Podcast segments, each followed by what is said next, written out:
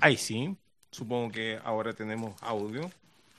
Por favor, díganos que, mm, por favor, como sugerencia de que rellenemos ese espacio con el viejo Spanish Flea, es lo mínimo. Estoy tratando de, de contactarme con esta media, media complicada la internet. Se escucha bien, nos dice Ariel Villalón, Alberto Morales, 10-4, Tarco, 10-4. Que por favor alguien le redirija este enlace a los muchachos del estallido, del grupo del estallido, porque no tengo cómo hacérselo llegar desde acá. Estoy. eh, estoy. Estoy con problemas para hacerle llegar el, el enlace.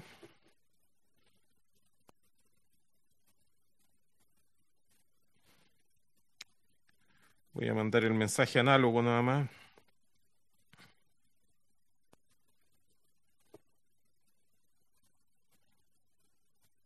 Por favor, que alguien le redirija el mensaje.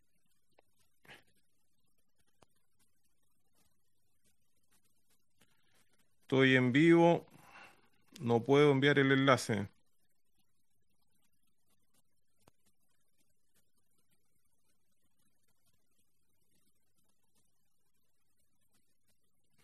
Está en Twitter y Facebook. Ya muchachos, cinco minutos de cuestiones técnicas es mucho. Creo que eso, por favor, denme la confirmación del audio. A ver si esto está,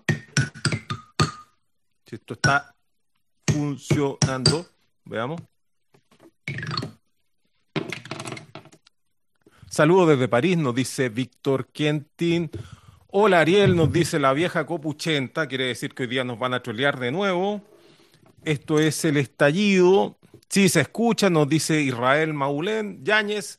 Entonces comenzamos habiendo 58 personas en línea en YouTube. Un abrazo fraterno a todos. Esto es el estallido. Benjamín Franulik también nos dice que el audio está perfecto. Un abrazo fraterno a Benjamín Franulik que se conecta desde el sur, supongo, o desde cualquier lado. Se escucha nítido. Benjamín nos dice buena. Víctor, todo nítido. Aguante Puente Alto. Puente Alto en lucha. Qué bien. Ustedes saben que la relación que el estallido tiene con, el, con Puente Alto no es la relación que tiene Pablito Aguilera. Bueno, esa referencia, por favor, déjela, guárdela en el cajoncito ese del mer Mercurio retrógrado. Desde Talca se ve y se escucha joya, nos dicen. Saludos desde Argentina, Ariel. Gracias y queremos la cabeza de Piñera. Yo también, por favor, una colecta express para una charola de plata para la cabeza de Piñera. Es una cabecita más o menos grande. Miren de las cosas que estoy hablando. Estamos, digamos, viene de bastante cerca la recomendación. La vieja Cuchenta nos dice que está ofendido. Bueno, esto lo vamos a pasar por comentario. Eh, voy, a esperar la, se escucha bien, dice que está ofendido para que me iba a entrevistar para que fuera realmente el estallido. ¿Mm? Sí. Sí, pero si no iba a hacer una entrevista, iba a hacer algo mm, en directo, pero listo para el estallido, nos dicen el estallido mensaje. Aquí, aquí está el mensaje, ya entró por todas las fibras capilares del, del estallidismo. Comienza esta liturgia laica que se transmite todos los miércoles a las 22.30 horas, desde, desde ya una década en que estamos eh, presagiando lo peor o lo mejor dependiendo del prisma con que se mire. Ustedes saben que en esos pasillos universitarios en los 90 se decía, no hay verdad y no hay mentira, depende del cristal con que se mira, pero no, nosotros estamos en el estallido y miramos todo esto desde el cristal propio del mundo del estallidismo, siempre viendo esto con un, un cierto desfase, desfase, eso sí, adelantado respecto a los hechos. Siempre estamos un paso más allá, como por ejemplo cuando dijimos de que Piñera, perdón, de que Mañalich iba a terminar siendo acusado constitucionalmente, o, llevado a los tribunales. Bueno, por suerte, como dijimos la semana pasada, no, hicieron caso. Ahora mm, tenemos el Congreso que antes se decía esto, imagínense el, modo brutal que teníamos de entendernos a nosotros mismos y de estar recriminando y culpándonos a nosotros de nuestra propia desgracia. Se solía decir que los pueblos tienen los gobiernos que se merecen y por lo tanto eso significaba siempre un oprobio a nosotros mismos. Y decíamos, eh, continuando con esa estela que por suerte mm, se ha ido sincerando y se ha ido cambiando con el tiempo, tendríamos que haber dicho antes de que tenemos el Congreso que nos merecemos. Pero bueno, el Congreso no es una institución que hayamos instalado ahí democráticamente. El Congreso Nacional obedece a un sistema de autorreproducción que ha tenido la oligarquía a través de la famosa ley de hierro de la oligarquía, del cual nos hablaba Robert Mitchell. Y por lo tanto, es poco lo que podemos nosotros sentirnos parte de lo que está ocurriendo ahí, salvo de que eh, estemos hablando entre 20 millones de Walker, o entre 30 millones de Lorenzini, o entre 30 millones de Girardi. No, no es el caso. Nosotros estamos frente a un Congreso que no nos parece representativo, no lo sentimos propio, entonces lo que hayan hecho con eh, la acusación constitucional contra Mañalich eh, no nos parece propio, nos parece simplemente un acto más de agravio en contra de los pueblos que realiza el Congreso Nacional y es coherente con su, con su historia, con su historia de entreguismo. Además, con este asunto que se confunden dos temas que son que, en realidad nadie trata, pero eh, nadie trata abiertamente porque le tienen un odio parido a la comunidad más querida de este país, que todos sabemos cuál es, aquella a la que pertenece Jaime Mañalich, por supuesto, y Gabriel Saliannik. Entonces, ocurre que eh, la comunidad más querida de, este país nos eh, impone una, una cierta una, cierta cantidad de reglas coloniales, siendo un Estado bastante pequeño, pero sin embargo un Estado que funciona como un tándem con nuestra colonia que es Estados Unidos. Y mm, a través de esa actitud vengativa y beligerante que practica la comunidad más querida de Chile, eh, consiguen el, efecto querido. Eh, cuando uno dice, ¿por qué es tan mediocre la, mm, la defensa que hace Gabriel Saliasnik a, a, Jaime Mañalich? Es porque Gabriel Saliasnik no es un tipo tan extraordinario como parecieran las estadísticas decir, porque...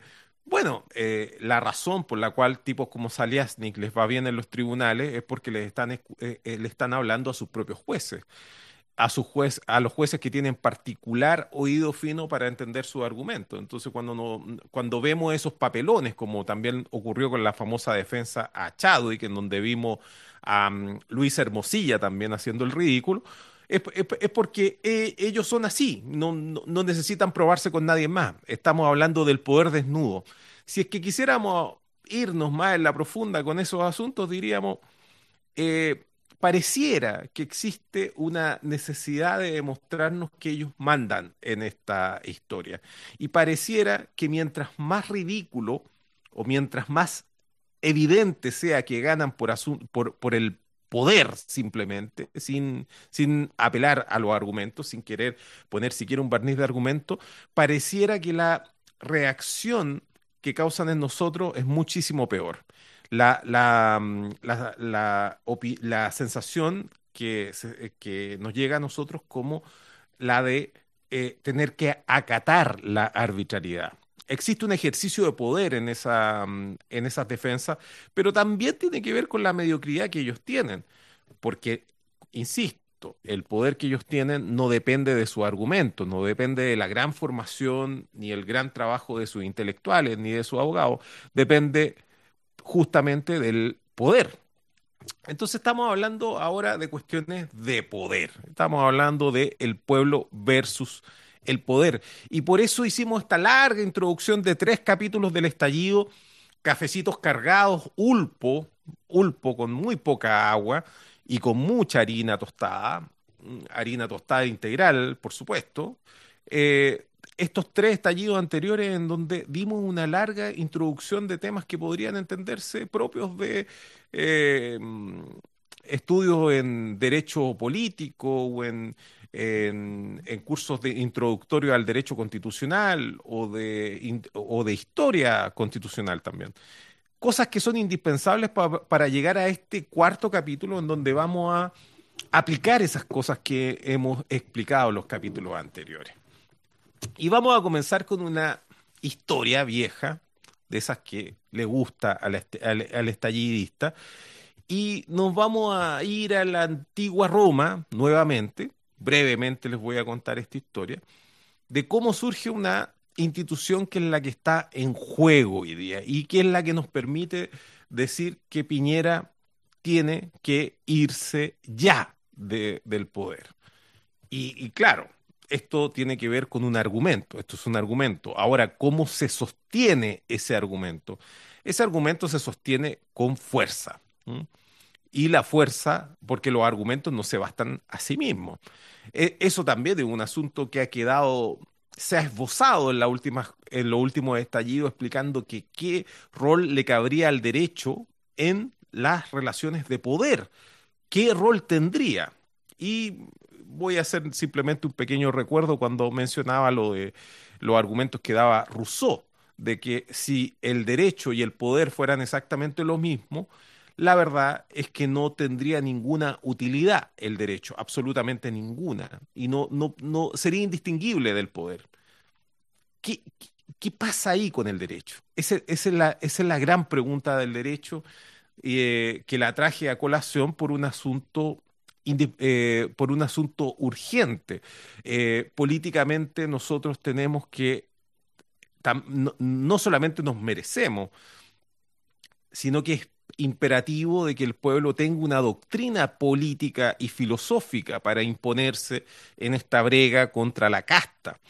Y fundamental y, coherente con esa, con esa teoría, con esa doctrina, está el hecho de entender cómo puede, eh, eh, qué, es lo que qué es lo que ha ocurrido con este gobierno desde el 18 de octubre y, qué, de, y de qué manera tenemos que entender nosotros a ese gobierno. Como les dije, iba a contar una vieja historia romana.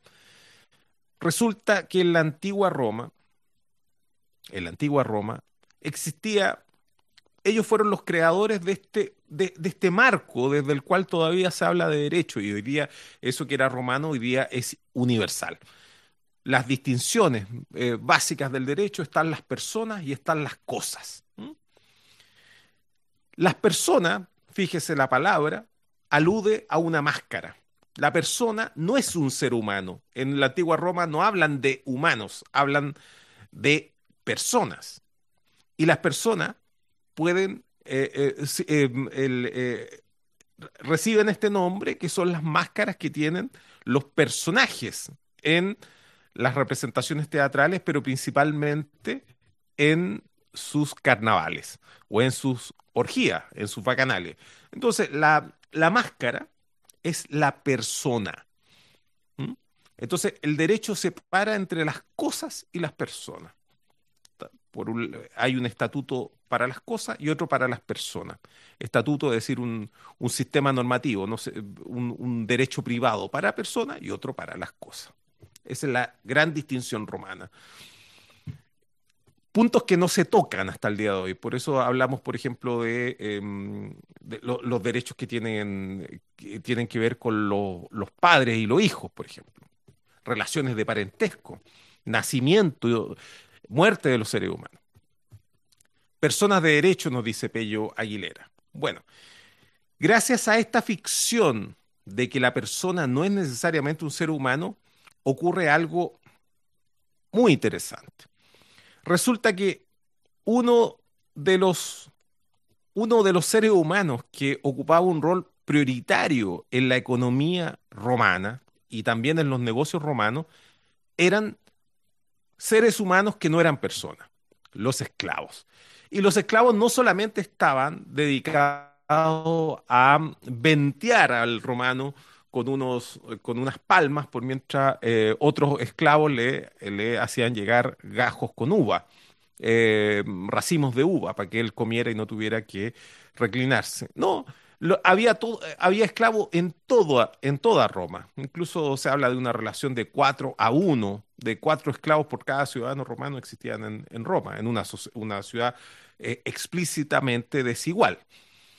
Y resulta que los esclavos no solamente eran sujetos que se dedicaban al eh, trabajo físico, sino que muchos de ellos se dedicaban al trabajo intelectual.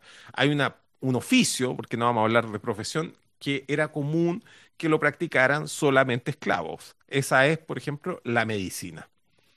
¿Por qué la medicina la ejercían los esclavos? Porque simplemente la sangre era considerado algo impuro en las ciudades antiguas. Entonces los esclavos eran los únicos que podían realizar esas tareas. También la barbería, también em, lavandería, otro, limpieza, tareas de, esa índole solamente la podían realizar los esclavos. En, su particular em, concepción de la vida, que también era un concepto, también había una religión detrás, o una religión extremadamente compleja, una religión sincrética, como se conoce la religión romana. Y ocurre que la, la, había otra tarea que ejercían comúnmente los esclavos, que era eh, lo que hoy día diríamos el ejercicio del derecho, la litigación, o más precisamente la contratación.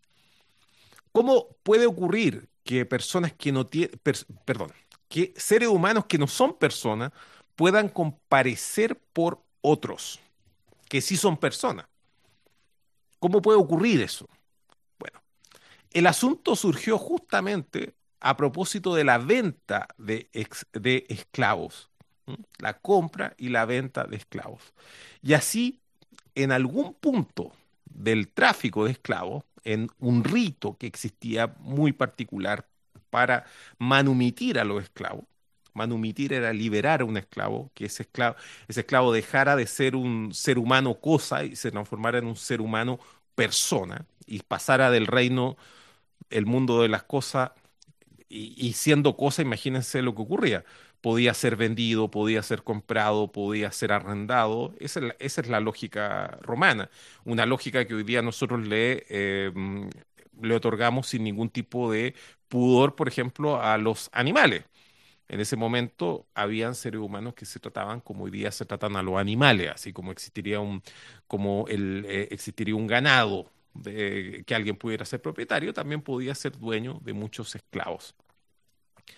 Bueno, en ese, en ese, en ese sistema de manumisiones, en uno en particular, se logró separar lo que sería esta, esta este, este humano de la voluntad de ese humano.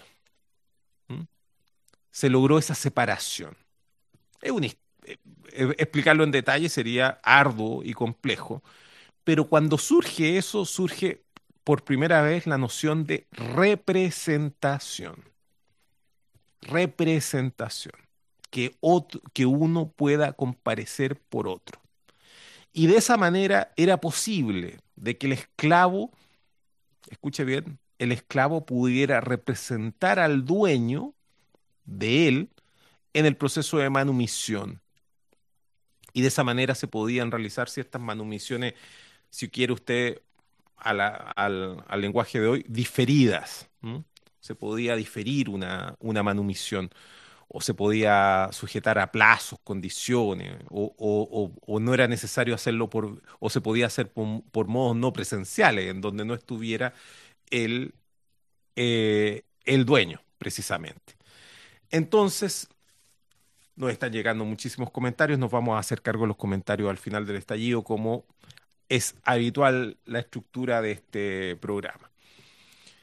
Surge así la institución de la representación esa idea de que pudiera la voluntad de uno ser ejercida o pudiera salir incluso, porque con los esclavos comenzó a surgir esto de que los esclavos podían representar a los a personas en determinados actos jurídicos. Como le digo, surge primero en el comercio de esclavos y luego esto se transfiere al derecho en general.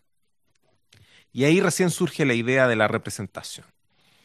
Ahora, hasta el día de hoy nosotros, en, al menos desde nuestro, desde nuestro ordenamiento jurídico, que sigue las reglas del derecho romano recepcionado por los franceses posteriores a la Revolución Francesa, que es el código de Andrés Bello, y que muchos dicen que el código de, del mismísimo Francisco de Miranda, que lo creó en Inglaterra junto a Jeremy Bentham y que, y que fue Andrés Bello el que cuando estuvo eh, viviendo en Inglaterra se trajo una de esas copias y luego le hizo algunas modificaciones junto a Mariano Egaña y eso es lo que nosotros conocemos como el Código Civil, un código que se mm, masificó y se difundió por, por América Latina, eh, no solamente eh, tiene vigencia en Chile el Código Civil, por ejemplo el Código Uruguayo es prácticamente una copia.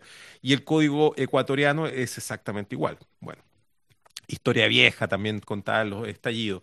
Bueno, en, ese código civil también se establece esa separación entre personas y cosas. Y aquí em, cabe una, una, precisión respecto a lo que se dijo en el estallido pasado. La representación en los actos civiles, aquellos que tienen que ver con las cosas, de los que se habló, por ejemplo, la, la, semana pasada cuando se habló de Rousseau. La representación en los actos civiles, que viene a ser el, núcleo central del desarrollo teórico del, mandato y de la representación, como dos instituciones que mencioné en el estallido pasado. El mandato como un contrato en que se le encomienda a otro la realización de un negocio o la gestión de una cartera de negocio y la representación como la posibilidad de que otro tenga la voluntad de, otro sujeto. Bueno, la representación en los actos civiles se hace mediante actos y contratos. cuando tiene que ver con las cosas. En cambio, cuando se trata de las personas, nos encontramos con una representación que surge de la voluntad de legislación, del, mismísimo legislador, perdón. Como por ejemplo la representación que tienen los padres sobre los hijos. los padres son representantes legales de los hijos. Ahora, por medio de otros actos eh, jurídicos también podría eh, hacerse esto, em, podría cambiarse las reglas básicas que da eh, la ley. Y, por ejemplo, existe lo que nosotros conocemos como los tutores, por ejemplo y los, tutores también se pueden otorgar por, testamento, por acto entre vivos. Y, y, el tema de, las tutorías, cuando existe un tutor, también es el representante legal. Otro caso de representante legal que nos encontramos, que, normalmente se menciona, ocurre en el mundo de las cosas. Y tiene que ver con los representantes de las personas jurídicas. Personas jurídicas. Todos han escuchado esa palabra. Bueno, como les mencioné, para los romanos las personas no eran los seres humanos. Entonces, gracias a que las personas no eran los seres humanos, las personas luego pudieron no ser necesariamente humanos. ¿Mm? Puede existir una persona que no, no tenga un humano atrás. Esa, mm, ese desarrollo, según algunos, solamente se alcanzó en la Alta Edad Media cuando nacen lo que nosotros conocemos como las, las sociedades de capital. Tuvimos la primera caída, supongo que vamos a tener otras más porque la, conexión ha estado bien mala. Les pido mil disculpas a todos los estallidistas y por favor denme la confirmación si esto se está escuchando, si seguimos al aire. Volvió al toque, nos dicen muchas gracias. Bueno, la mm, eh, contaba de que estaba difundiéndose el, documental The Corporation explicando qué es lo que serían estas, estas personas que no tienen humanos detrás y que tienen una gran ventaja sobre los humanos, que por muchísimas ventajas, entre ellas de que no mueren. Como no mueren, no heredan. Como, como no mueren ni heredan, acumulan em, poder y acumulan capital de manera indefinida. Nosotros tenemos sociedades de capital que tienen más de 500 años. Por ejemplo, está el caso de Mitsubishi. Está el caso, eh, tenemos, por ejemplo, la, Uxbarna, la, Suiza que tiene, tiene casi 400 años de antigüedad, y así, sociedades de capital que tienen muchísimo, eh, sueca, perdón, dije Suiza creo. Las sociedades de capital acumulan poder indefinidamente y al poder acumular poder, la verdad es que no hay forma de controlarlas, son un monstruo demasiado grande luego para ser controlado. Nos enfrentamos a ese viejo problema que, que se lo escuché a, a Kiara Sáez, que lo mencionaba en una, en una clase, em, que mencionaba de que las revoluciones burguesas se hicieron contra los poderes absolutos que disponían los estados.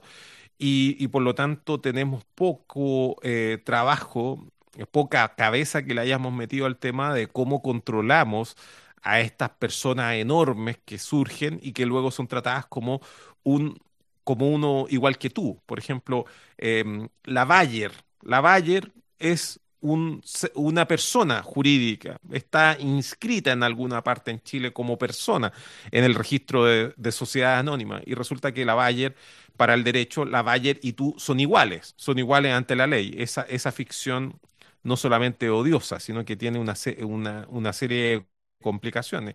Ahora, la Bayer, ya que estábamos hablando de esa y dejemos de, y, no vamos a hacer más menciones publicitarias porque es algo que repudiamos en el estallido, pero es, para mencionar una empresa eh, vinculada a la cocaína, vinculada al nazismo, una, una empresa que, que en realidad no, no es ninguna buena publicidad mencionarla lo, que ocurre con, con Bayer, al igual que, con cualquier otra sociedad anónima, por ejemplo, Celulosa Arauco o Forestal Arauco o la pesquera Exalmar o cualquiera de ellas, tienen que tener un representante legal. Es decir, tiene que haber un, un individuo, o más fácil, un ser humano detrás de esa ficción.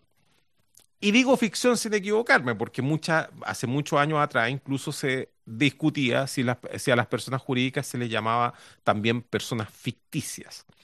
Ahora, ¿qué es lo que es el Estado? Discúlpeme que me, me meta en este tema y, vaya tan, tan, tan al fondo para, para decir esta idea que podría ser simple, que podría entenderse simplemente como consigna. Bueno, se entienda al Estado como una persona jurídica. El Estado es una persona jurídica y estaría representada al igual como el representante legal de la Bayer, habría un representante legal en esta persona jurídica. Y ese representante legal es el jefe, el jefe de este Estado. Por eso se dice el jefe de Estado.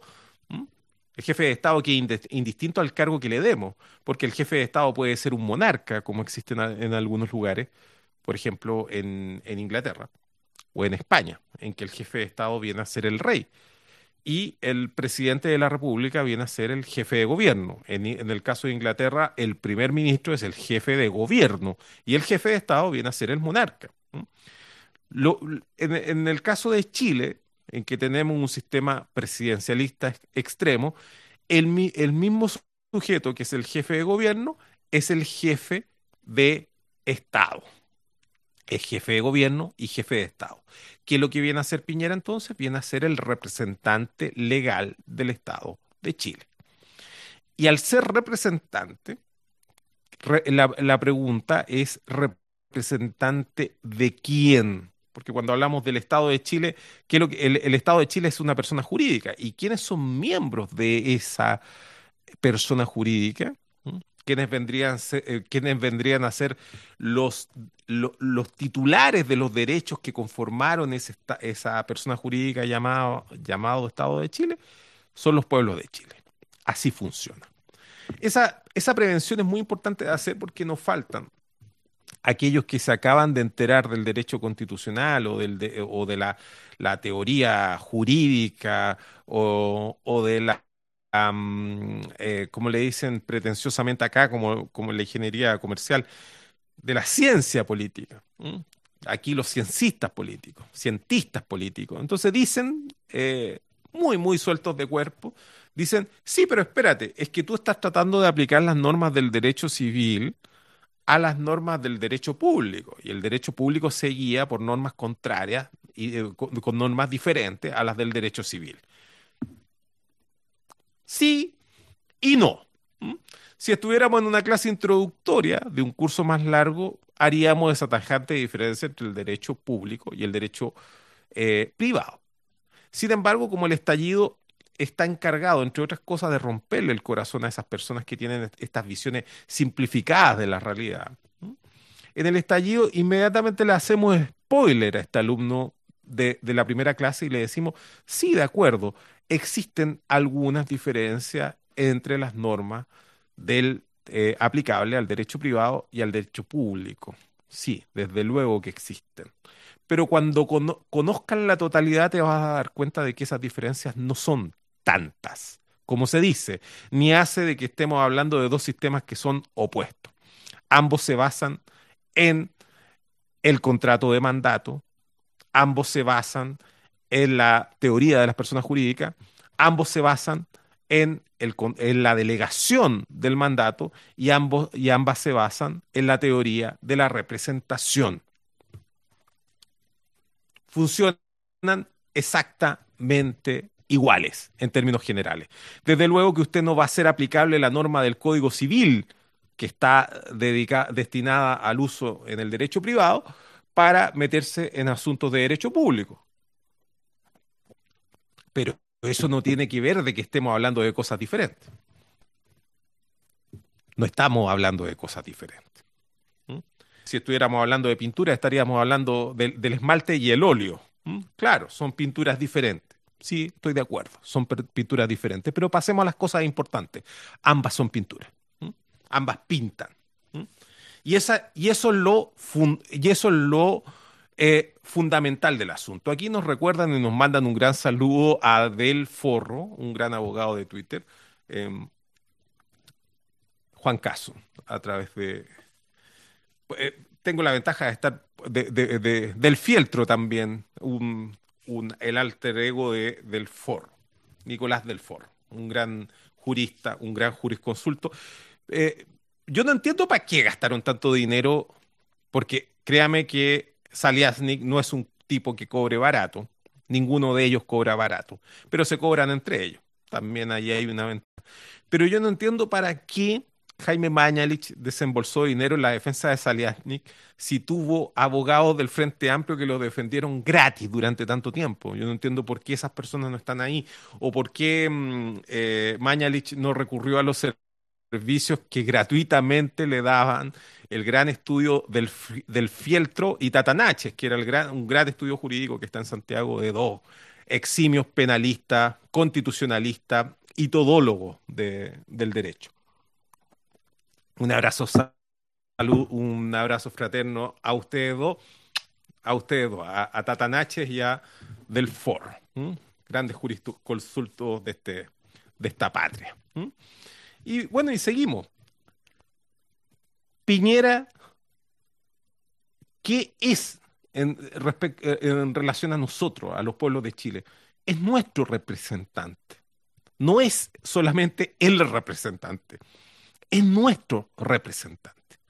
Y lo que explicaba la, la semana anterior, y por eso estoy eh, eh, hice esa larga introducción de dos largos de tres largos programas antes de llegar a este Piñera, al ser nuestro representante, no, se, no puede hacer más de aquello que nosotros le dijimos que hiciera.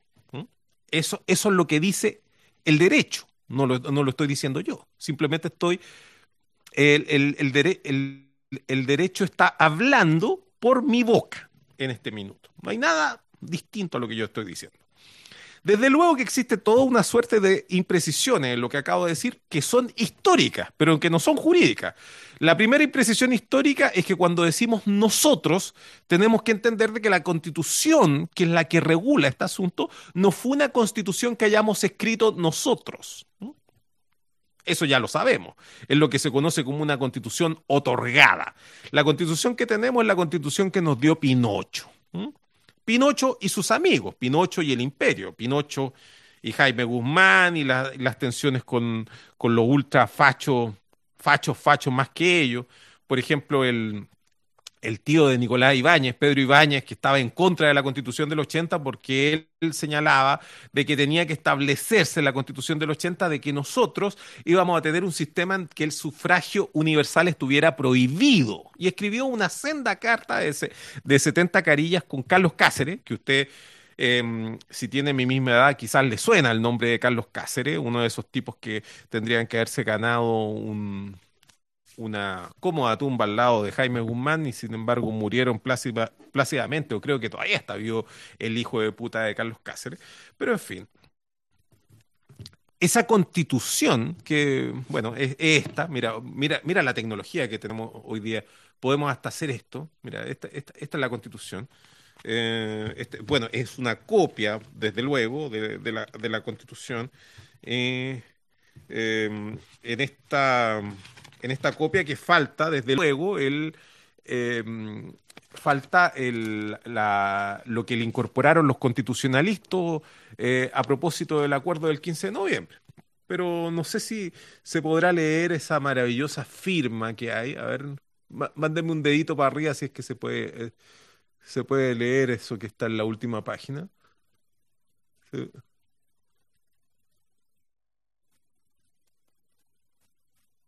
Eso que está en la última página, que es la firma de Ricardo Lago.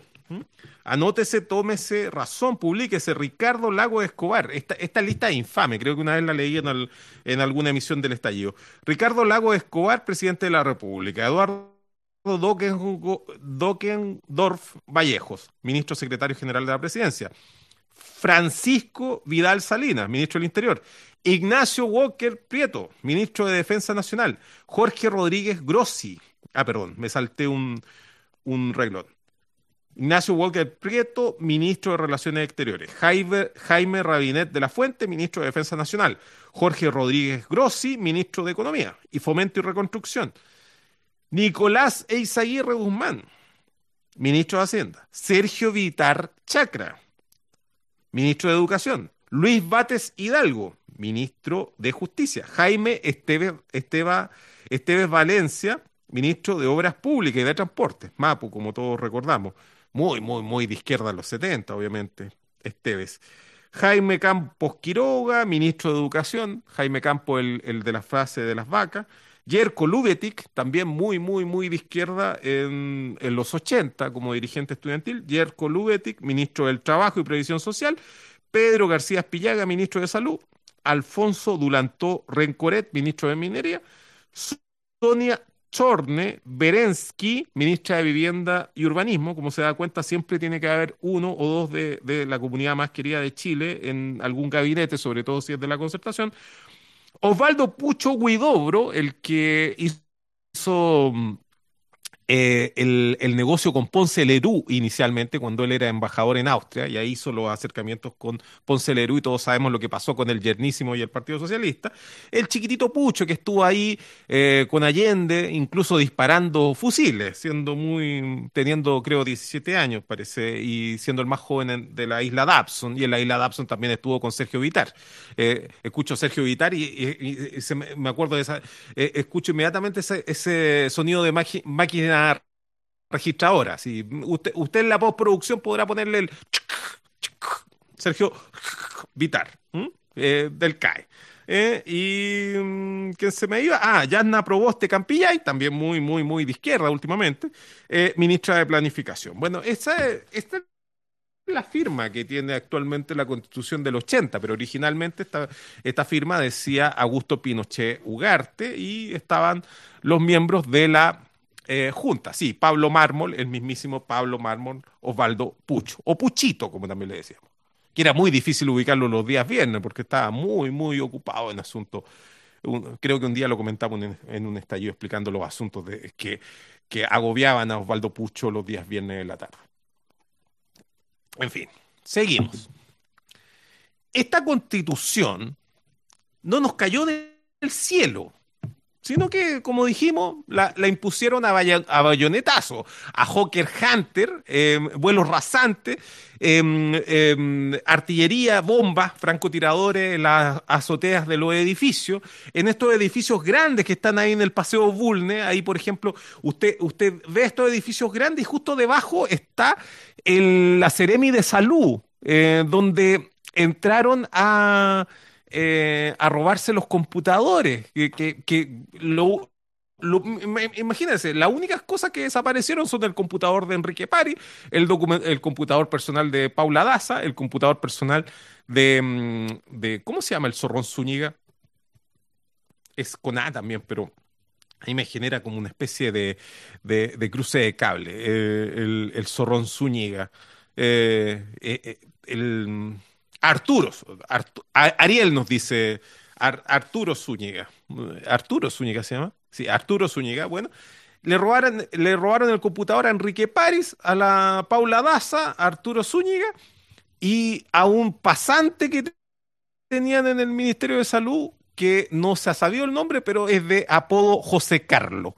Son los únicos computadores que desaparecieron en este lugar que son edificios que tienen unas paredes de, hormigón de, más de 50 centímetros de espesor y que, y que desde ese lugar se parapetaron los francotiradores. No hay Zúñiga bueno, nos recuerda a Garrucha, le extendemos un abrazo fraterno a Garrucha.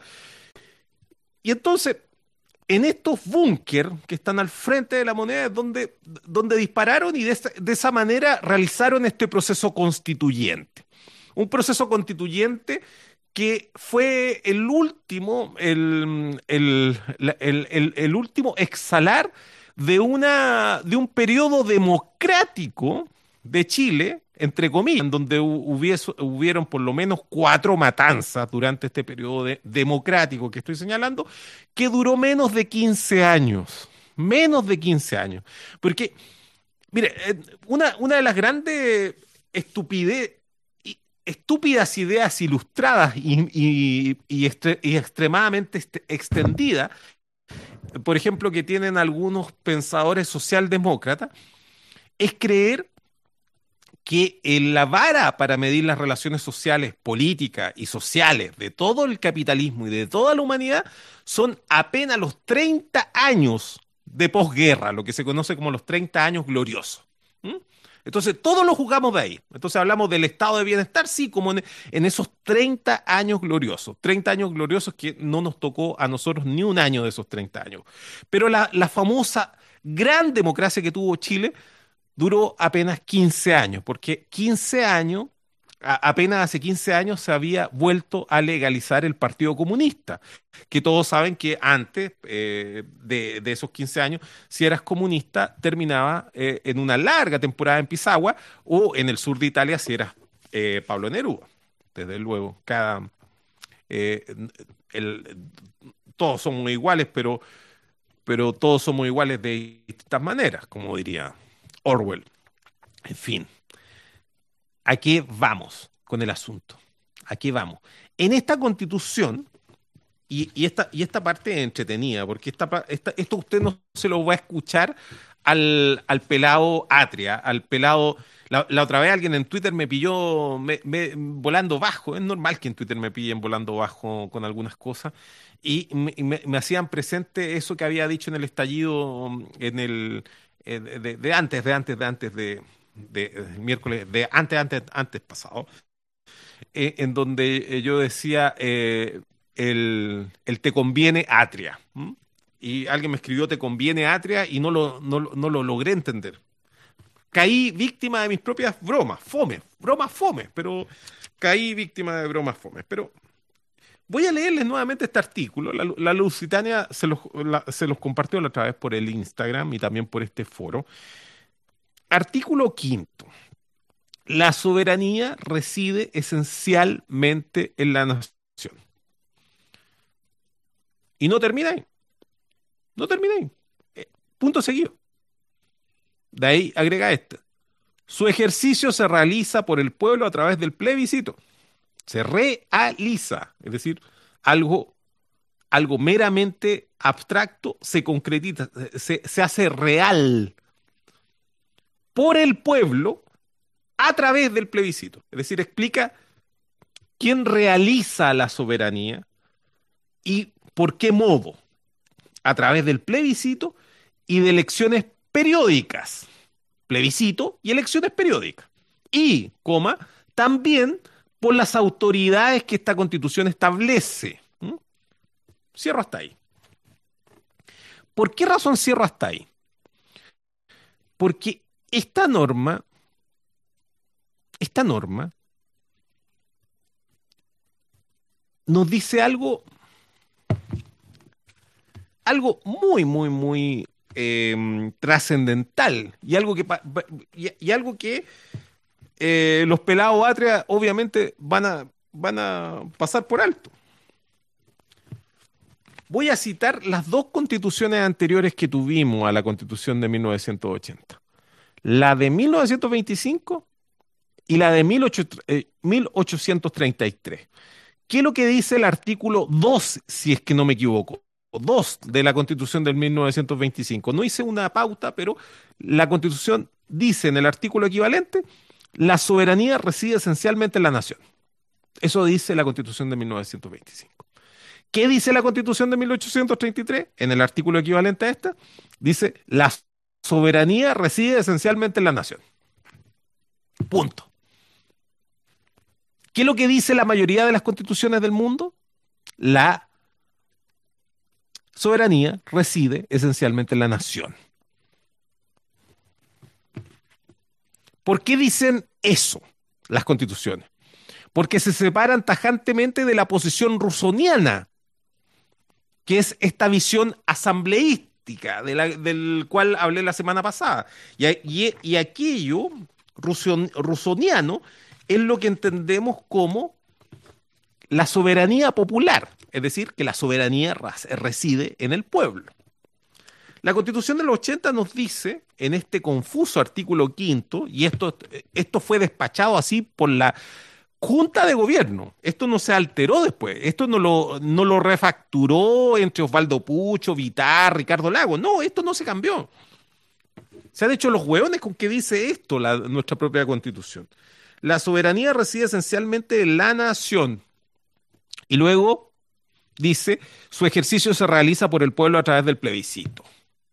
Se realiza por el pueblo a través del plebiscito. Nuestra constitución, ¿qué es lo que nos diría a, ojo de buen cubero? De que habría una evidente contradicción en el artículo quinto. Una evidente contradicción, porque habría porque se estaría propugnando los dos principios que son opuestos, el principio de la soberanía nacional y el principio de la soberanía popular. ¿De qué se basa, en qué, eh, en qué consiste el principio de la soberanía nacional, para que usted lo entienda? La soberanía nacional no es nada más que la continuación del sistema monárquico absolutista. Entonces lo que tenemos es que las autoridades que están constituidas son las, son las que detentan la soberanía. ¿Mm? Ya. Quedando la noción de soberanía popular, de que la soberanía últimamente reside en el pueblo, como una em, posición meramente intelectual, teórica, porque en los textos constitucionales, incluso en, lo que decía nuestra propia constitución de 1925 y la anterior, que era la de 1833, decían claramente de que, la, que el poder constituido era quien eh, detentaba la soberanía. Claro, eso no, eh, esa constitución, la de 1833, no le salvó la vida ni el gobierno a Balmaceda, ni la constitución del 25 le salvó la vida ni el gobierno a Allende. ese es otro tema. Sin embargo, era evidente de que bajo, bajo esos regímenes constitucionales la soberanía no, no descansaba en el pueblo.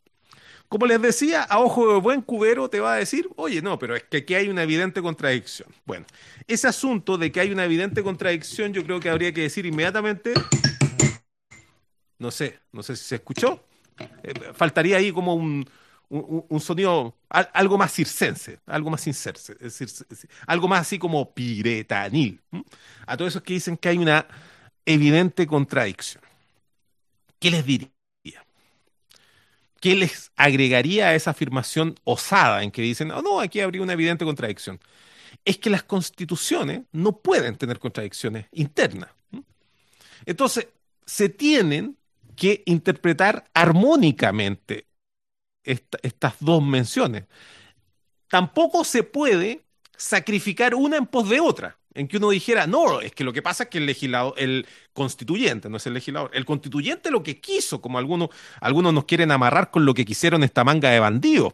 si piensen, piensen que Ortúzar, que era el que, mm, el que estaba, era el que presidía la comisión de estudios constitucionales, era el jefe de, el jefe de pantalla, imagínate qué buen nombre, el jefe de campaña de la, de la, mm, de la campaña presidencial de Alessandri que le volaron la raja en esas elecciones. Es decir, es como, es, como que contratara em, al jefe de campaña de, mm, de, de Guillé, por ejemplo. ¿Cachai? Para que él se hiciera cargo de escribir una nueva constitución. Así como están las cosas, la verdad es que no me sorprendería.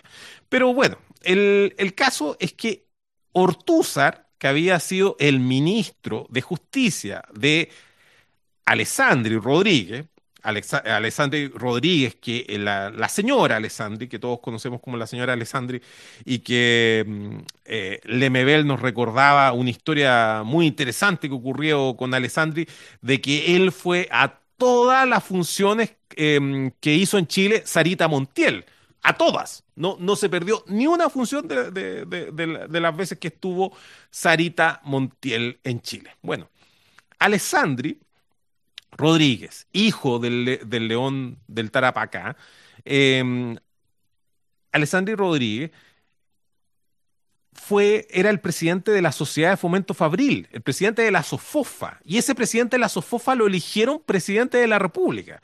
¿Qué más claro de que era el presidente de la patronal? Imposible.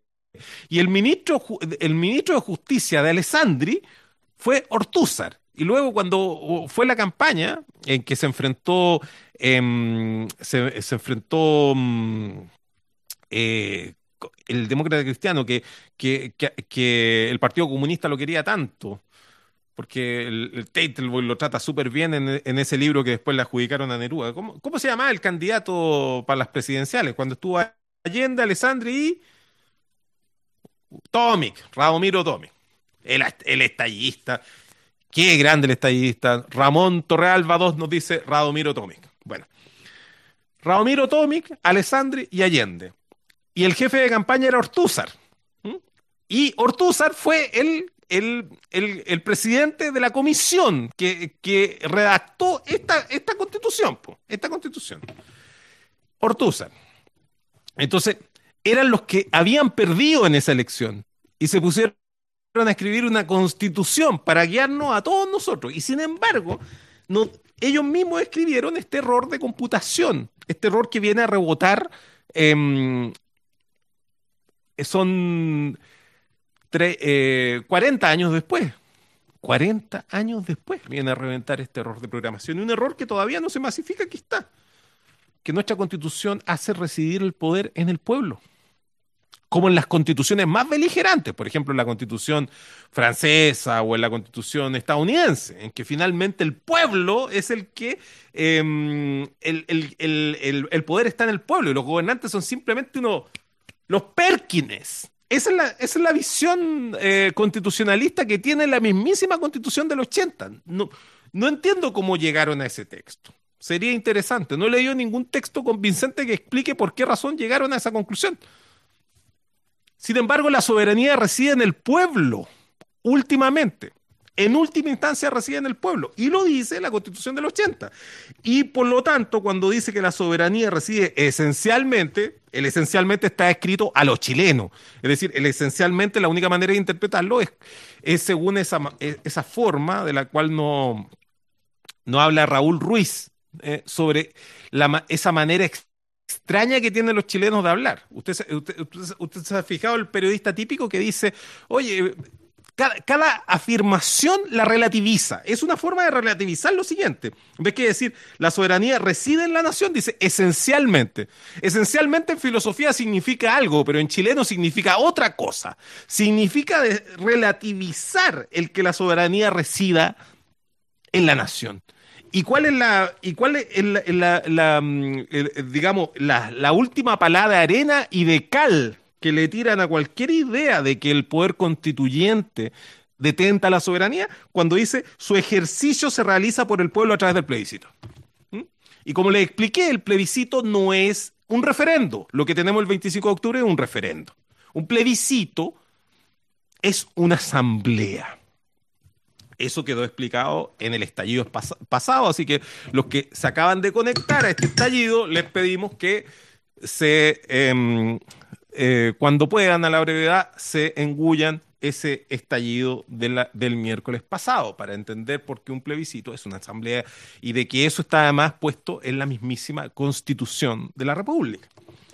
De la República, constitución política de Chile, nosotros le decimos República y también es un cariño extra que le estamos haciendo, porque como decimos, esta cuestión nos arrojaron ellos, el bando perdedor, el bando que de perdedor em, atacó al, al, soberano, porque Allende, conforme al artículo, al artículo 2 de la Constitución de 1925, era quien detentaba la soberanía. Y aquellos que no tenían arte ni parte, porque había un artículo que, que estaba instalado ahí en la Constitución y está desde 1833 y estaba también copiado en la, de, la, de la de 1925, decía, ninguna magistratura, ninguna persona ni grupo de personas pueden atribuirse ni a un pretexto de circunstancias extraordinarias otra autoridad o derechos que los que expresamente se le hayan conferido en virtud de la Constitución. Y sin embargo, Pinochet, ¿qué hizo? ¿Qué hicieron ahí los del Club, de Yates de Algarrobo? Pinochet, em, eh, Merino, el mismísimo Pedro Ibáñez, del que, del que estábamos hablando, fundador de la Universidad Adolfo Ibáñez. Le puso el nombre del tío para no ponerle el nombre de él. ¿Qué hicieron esa manga de delincuentes? Se tomaron el poder por la fuerza y, habiendo perdido la urna, pusieron a gente de ellos de confianza, empleados de confianza como Ortúzar que escribieran la constitución. Todos dicen que es la constitución de Jaime Guzmán, pero a todos se le olvida de que Jaime Guzmán, así como Alessandri, fue a todas las funciones de Sarita Montiel cuando estuvo en Chile. Jaime Guzmán, siendo apenas un, niño que estaba estudiando la secundaria en, en los Sagrados Corazones de la Alameda, donde estudiaba este niño atormentado, este, este niño hijo de un padre alcohólico que lo había abandonado y que fue criado entre mujeres que lloraban eh, em, y, hacían eh, y, lo, tenían a la de Dios a Jaime Guzmán. Bueno, Jaime Guzmán desayunaba sagradamente todos los días, siendo un niño, con Arturo Alessandri Rodríguez, con Arturo Alessandri Rodríguez, que fue presidente de la República. Entonces, cuando todos dicen, oiga, bueno, pero esta constitución del 80 de quién es, sí, podemos decir que es la, constitución de Pinochet. Pero somos más precisos si decimos que es la comisión de la comisión, eh, la, constitución de la comisión Ortuza. Pero somos más precisos si decimos es la, es la constitución de la señora, de la señora Alessandri es la constitución de la Sofofa y la señora de la Alessandri. ¿Y quién eran Ortúzar, iba a decir Partúzar, ¿no? Ortúzar y Jaime Guzmán en esta historia? Bueno, eran niños de los mandados que tenía Alessandri. Así que también es cierto cuando adjudican esta, mm, esta constitución a, em, a Jaime Guzmán. También es cierto. Y en esta constitución, patronal, que vendría a ser como el contrato que nos tiró el, patrón en su momento, se establece que la soberanía reside en el pueblo. Bueno, nosotros somos el pueblo. Hablamos, no hablamos, la comisión Partúzar, nos dicen acá.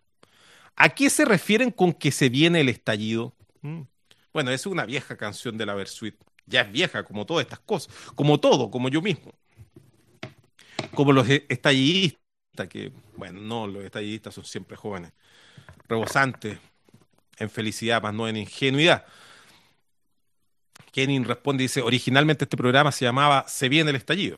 Estamos posterior al estallido, por supuesto. posterior al 18 de octubre, transmitiendo y desde entonces hablamos de El Estallido, que se transmite todos los miércoles a las 22.30 horas y que usted puede escuchar por distintas plataformas como esta, por YouTube, en directo, también en diferido, también la puede escuchar por eh, Spotify, por SoundCloud y em, tengo entendido que también se está transmitiendo por Instagram gracias a los compañeros de Izquierdistas Renovados y Historin Tofo, que, a los cuales extiendo un cariñoso abrazo, un abrazo fraterno. Y a todas las personas de Twitter, Facebook, que envían sus comentarios y esta vez tratando de poder mm, establecer eh, esa, esa, comunicación de ida y vuelta que no ha sido necesariamente habitual en los últimos estallidos, pues han habido algunas dificultades eh, técnicas que se han ido subsanando, como se puede dar cuenta. De a poco se van subsanando los problemas técnicos. Aclara que en YouTube leen los comentarios. Sí, solamente tengo en este minuto la posibilidad de leer los comentarios que van llegando a YouTube eh, en directo, porque es la, en la misma pantalla donde van llegando los comentarios, la pantalla que tengo para, mm, eh, de, monitor para saber que estoy al, aire. Bueno, entonces estaba explicando la teoría de la representación. Que la representación bajo un sistema de soberanía popular indica indefectiblemente de que Piñera es representante del pueblo y que actúa válidamente como representante en función del artículo quinto y también del artículo séptimo de la Constitución, actúa válidamente como representante dentro de sus atribuciones, que es lo que dice el, el artículo séptimo, que delante había leído el, el segundo inciso, dice, los órganos del Estado actúan válidamente previa investidura regular de sus integrantes juráis o prometéis eh, desempeñar fielmente el cargo. Eso fue lo que tuvo, e, ese es el juramento que tuvo que hacer Piñera antes de recibir de manos de Michelle Bachelet la, mm, eh, la banda tricolor y la piocha de O'Higgins. Válidamente previa investidura regular de sus integrantes. Esa es la investidura regular. Primero se inviste de del, de, mm, eh, a, esos integrantes luego pueden actuar como tales. Y aquí viene la parte buena. Dentro de su competencia y en la forma que prescribe la ley. Es decir, leído completamente para que no nos mareemos, los órganos del, del, Estado actúan válidamente previa investidura regular de sus integrantes dentro de su competencia y en la forma que prescriba la ley. esto está maravilloso. Para, yo, yo, me quiero imprimir una camiseta con el artículo séptimo de la Constitución, con el inciso segundo.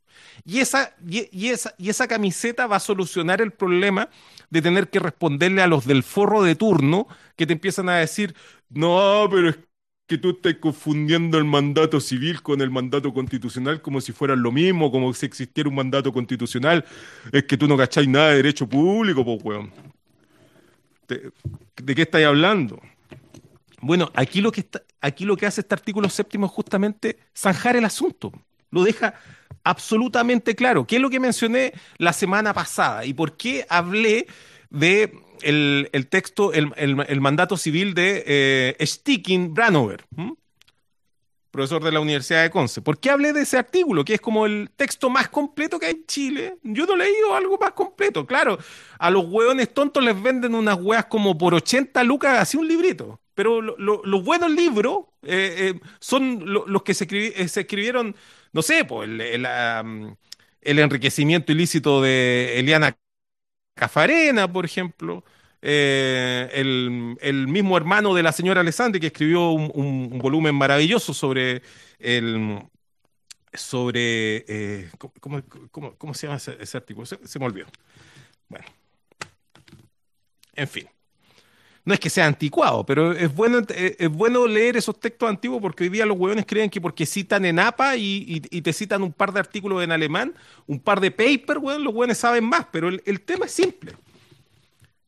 En Sticking Branover, eh, los textos que luego subí, estaba explicando qué es lo que ocurría cuando un mandatario, es decir, aquel que tú le encargaste que arrendara tu casa y te la vende. Ese era el ejemplo, es pésimo ejemplo, pero se logra entender muy bien la idea. Ese mandante que se extralimita en sus atribuciones, desde luego que no puede señalar, no puede obligar porque no se puede erradicar tu voluntad que la determinaste y la especificaste en un sentido y viene, viene otro y hace algo que es distinto. Eso finalmente no te obliga. Ahí hablábamos de lo que se llama inoponibilidad. Eso lo explicamos la semana pasada explicando el concepto de mandato, de representación y de inoponibilidad. Y lo juntamos con lo, que habíamos hablado de Rousseau y de Gabriel Salazar. Tamaña mezcla, eh, a veces cuesta reseñar un estallido, es complicado. Bueno, aquí en el artículo séptimo explica de que estamos frente a un mandato, desde luego, porque como los órganos del Estado, y esto incluye al presidente de la República, son representantes, no hay representantes si es que esto no se, si, el, si el representante no se inviste como regularmente como tal. Es decir, esa es la diferencia que habría entre el derecho público y el derecho privado, porque eh, otorgar un mandato desde el derecho civil es mucho más simple, puede ser inclusive consensualmente. Yo le podría dar un mandato a alguien por teléfono, por un correo electrónico o en una notaría, pero no, en el derecho público existe un rito y ese rito se llama la investidura. Entonces, Piñera está investigando como nuestro representante. Nosotros, el pueblo, un representante. Y voy al artículo quinto, inciso segundo, que esto sí fue reformado, pero no, no decía cosas tan diferentes. Le, voy a leer como decía originalmente la Constitución. Lo voy a decir lo último de memoria porque eh, no, no tengo las notacas. Esto decía la constitución que despachó la Comisión Ortuza. Decía, el ejercicio de la soberanía reconoce como limitación el respeto a los derechos esenciales que emanan de la naturaleza humana. Punto. Eso decía la, la constitución de 1980 original. ¿Qué se le agregó en 1989? Lo que sigue.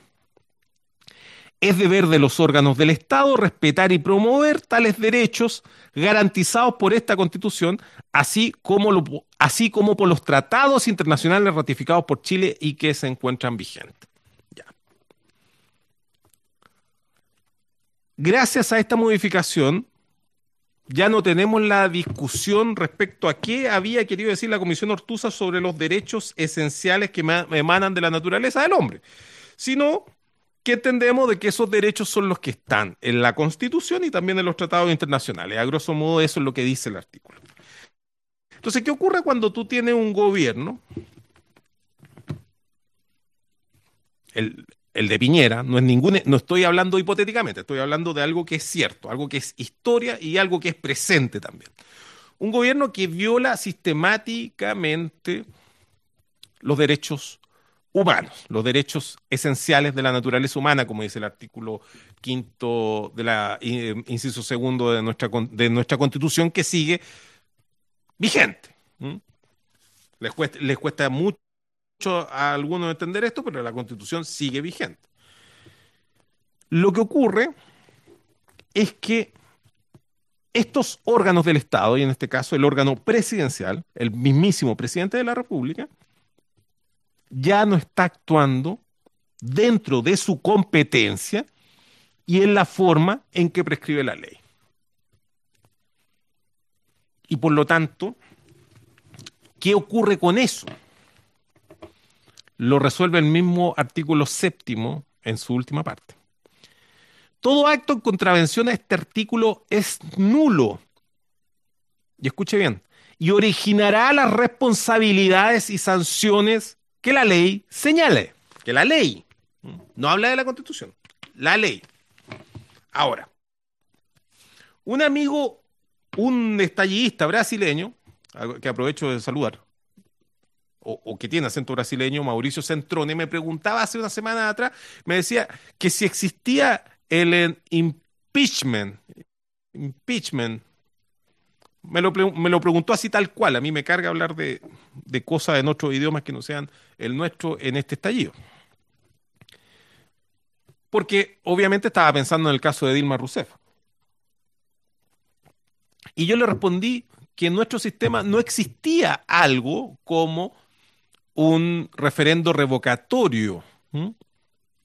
Mi respuesta no es, no es, la no, no, recuerdo muy bien el contexto de la conversación, pero aprovecho esta tribuna autogestionada para decir que en, nuestro, en nuestro país sí existe algo equivalente al impeachment, que, que significa la destitución del presidente eh, en ejercicio.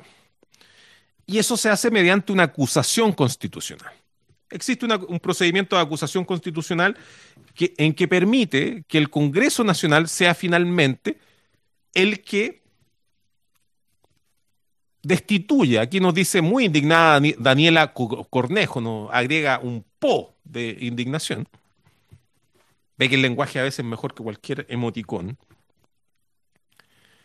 de que existe la acusación constitucional.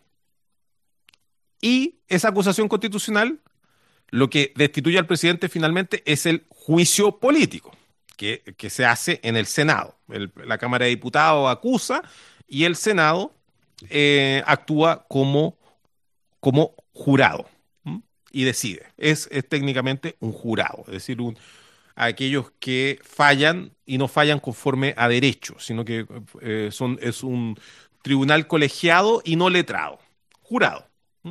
Eh, y PO, nos dice Beatriz Silmar. Entonces, existe el recurso de la acusación constitucional. Entonces, fíjese que esta larga vuelta nos lleva a Mañalich, nos lleva a Víctor Pérez, y también nos lleva a Piñera. Y viene la pregunta. ¿Y qué pasa si el Congreso Nacional no realiza su trabajo y no destituye a Piñera?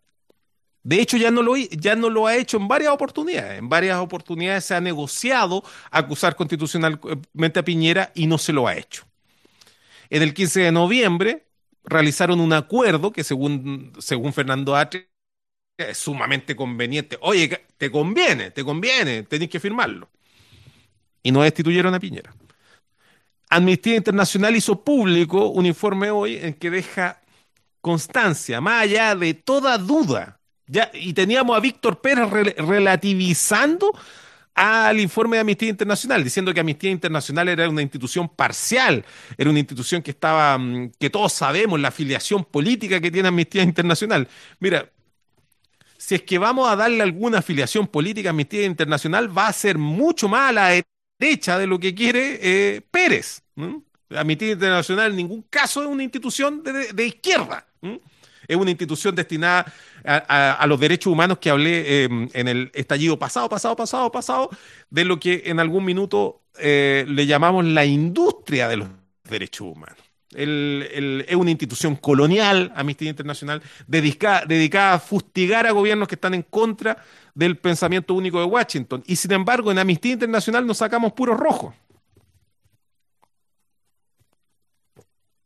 Entonces, si, el informe de Amnistía Internacional, que no podemos bajo ningún em, bajo, bajo ningún, no existe ninguna posibilidad de que nosotros le saquemos el poto a esa jeringa. Claro, eh, en Chile encontraron un mecanismo muy novedoso. Ni la tercera, ni el Mercurio, ni Chilevisión, ni la Radio Bio, Bio ni, ni la cooperativa, ninguno está hablando del informe de Amnistía Internacional. Entonces estamos así, no escucho, no escucho, no veo, no escucho. El cuento de los tres monos. Con el informe de Amnistía Internacional. Entonces tú tienes que, eh, Ariel Villalón nos dice, y Human Rights Watch. Bueno, Human Rights Watch también dijo de que aquí se violaban los derechos humanos de manera sistemática. Lo que pasa es que estamos comentando nada más que el informe de hoy día, el de Amnistía Internacional. Bueno, todos los informes internacionales han sido coherentes en que en Chile se violan los derechos humanos de manera sistemática. ¿Quiénes son los únicos que se han hecho eh, el Larry con esta información? Bueno, no, no, han sido pocos. Ha sido la Cámara de Diputados, el Senado, em, eh, la Corte Suprema de este país. el Ministerio Público. El Ministerio Público que ahora está muy, muy preocupado por lo que le pasó a la fiscal Chong. La fiscal Chong que tiene a cabros presos más de un año, bueno, se va a cumplir un año, cabros que tiene preso un año, eh, por, em, eh, por causas que no tienen otro sustento que la declaración de un Paco. Todos sabiendo de que los Pacos se dedican solamente a mentir. ¿Mm? E, esa es su, e, esa es su gran tarea. Eso es, a, eso se han dedicado en el, en el último tiempo. Y resulta que tú tienes a los fiscales de tinterillo de carabineros de Chile, porque llegan con el mismísimo parte policial y meten presa a las personas. En, ayer se, se, destrabó un asunto que estaba claro hasta, por hasta para los fiscales en marzo, de que era absolutamente falso el, el, el, porte de bomba molotov que se le estaba imputando porque los mismos Pacos en su propia GoPro se ponían de acuerdo en cómo eh, un Paco iba a buscar una botella, otro lo rellenaba con benzina de la misma, mm, de la misma cuca para llevarlo como evidencia. Y eso estaba de registro en el GoPro y, los fiscales, los fiscales se, se, enteraron ayer recién. Y le fueron a explicar al juez que por favor dejara libre este cabro. Ayer y tenían el video desde marzo.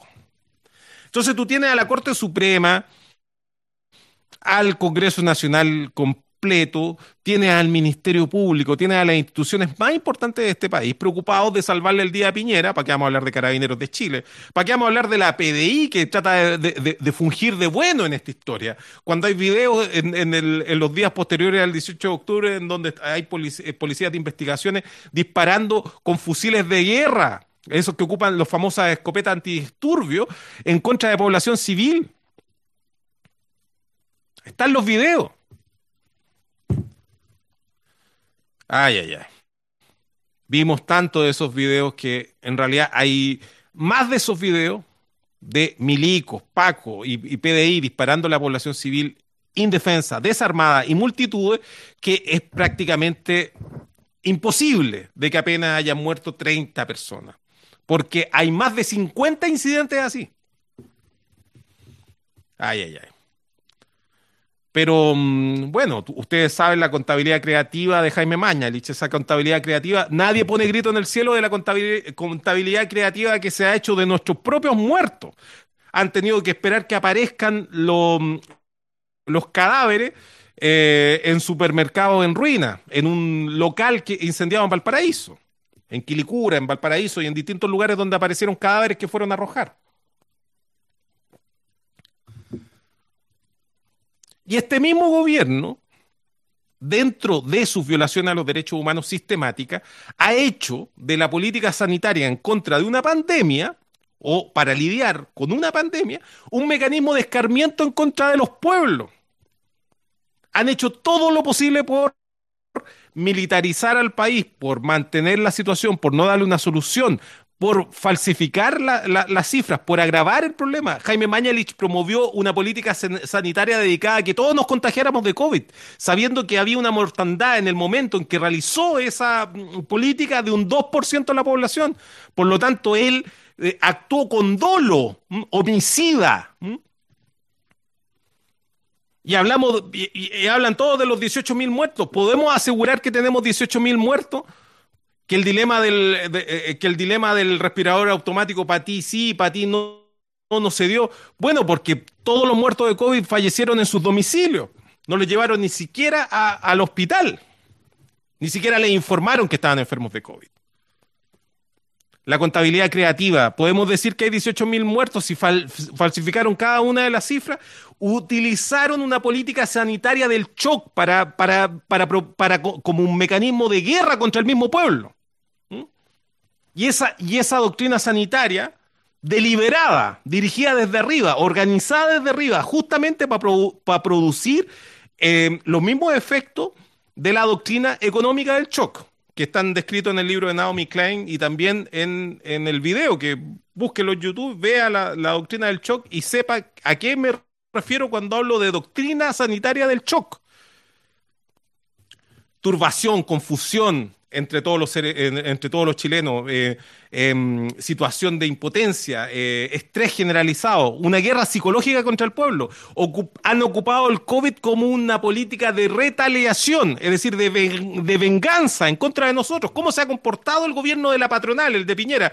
Como si fueran como si fueran esos mm, eh, dueños de industria del siglo XIX que acaban de dispararle a la mitad de los obreros en huelga y que apalean a los sobrevivientes. Nosotros somos los que estamos siendo apaleados por este gobierno de la patronal. Eso se llama violación sistemática de los derechos humanos, pero yo les recuerdo de que el poder que tienen ellos es un poder que está conferido por el pueblo.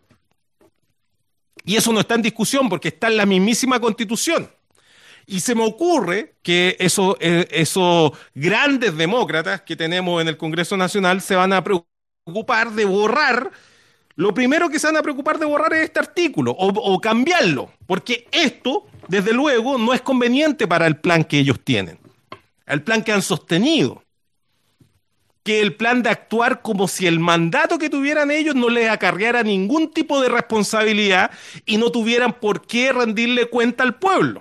Entonces dicen, así, así muy a romper raja, no es que nosotros no tenemos en la constitución, porque todo, absolutamente todo se lo achacan a la constitución, pero no se han leído la constitución que tienen.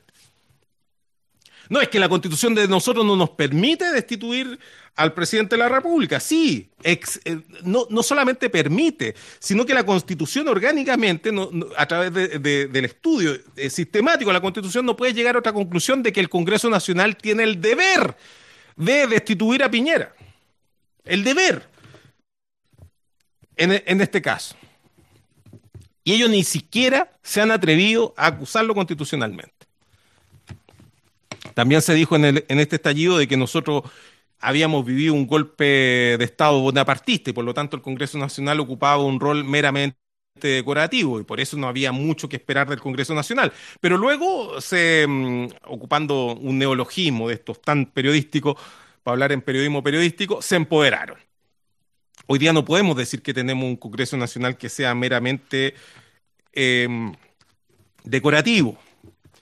Y, bueno, este, este, estas mismas normas nos dicen, nos dicen inequívocamente otra cosa, de que si el Congreso Nacional porque el Congreso Nacional también es un órgano, compuesto por dos órganos, en la Cámara de Diputados y el Senado, que también actúan previa investidura regular de sus cargos, dentro de su competencia y en la forma que prescribe la Constitución y la ley. Bueno, si el Congreso Nacional no hace su tarea, lo que ocurre es que la soberanía, como es realizada por el pueblo a través del plebiscito, quiere decir que el pueblo en asamblea puede decidir la revocación del mandato del Congreso Nacional, que a su vez no ha sido capaz de revocar al presidente de la República, y que el, y que el pueblo también puede revocarle el mandato a la Corte Suprema por no haber hecho su trabajo, y que también puede revocarle el, mandato al Ministerio Público, a Jorge Abbott, por no haber hecho su trabajo. O, o me equivoco,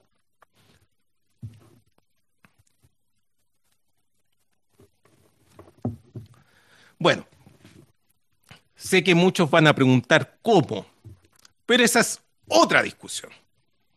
Lo que he venido a... La canción que les vine a, cantar esta noche tenía que ver únicamente con este aspecto constitucional que, tan de lejos miramos y que tan, em, que tan desapercibido pasa y que con esto les podemos decir en pleno, pleno em, pleno octubre, en este octubre cada vez más octubreado, les podemos decir de que como pueblo tenemos la razón y el derecho de, del lado nuestro. ¿Mm? Entonces, lo que necesitamos, la discusión sobre el cómo, es una discusión política. Y esa discusión política tendrá un momento y un lugar para darse. Se está dando, se está retejiendo todo. Por el momento es imperativo de que llegáramos a esta conclusión, porque cuando se hizo, se llevó a cabo la revolución rusa, créanme bien, de que ellos tenían muy claro que Iván em, eh, Romanov, Iván se llamaba, o me equivoco, bueno, Romanov, el Romanov que Nicolai, no, ay, estoy cometiendo algún error. Pero sabía muy bien que él no tenía atribuciones legales para exigirle al pueblo ruso las calamidades que le estaba exigiendo. Fueron, hubo una doctrina jurídica que tumbó al, junto con el pueblo y la acción coordinada del pueblo, que tumbó al zar. Y luego, esa asamblea nacional que sucedió al, al régimen zarista, Nicolás II nos recuerda atentamente Miguel Nilo un abrazo fraterno para él. Nicolás II Romanov.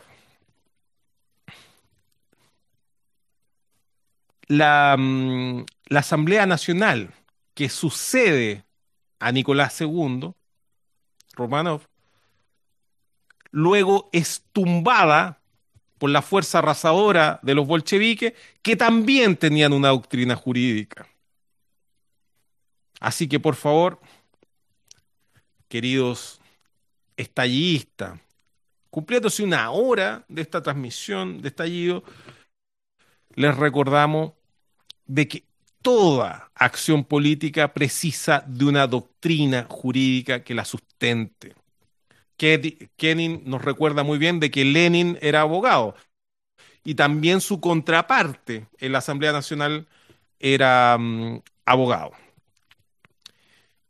Pero si no hubiese sido abogado, tendría que haber sido asesorado por algunos abogados, porque esta lucha de poder siempre tiene que ver con doctrinas político-jurídicas que están en pugna. Allende tuvo su jurista que fue el sustento, que fue Eduardo Novoa Monreal. nosotros no vamos a ganar nunca ningún partido si es que no entendemos de que estas cosas tienen que estar incorporadas tanto en nuestra táctica como en nuestra estrategia. En nuestra estrategia.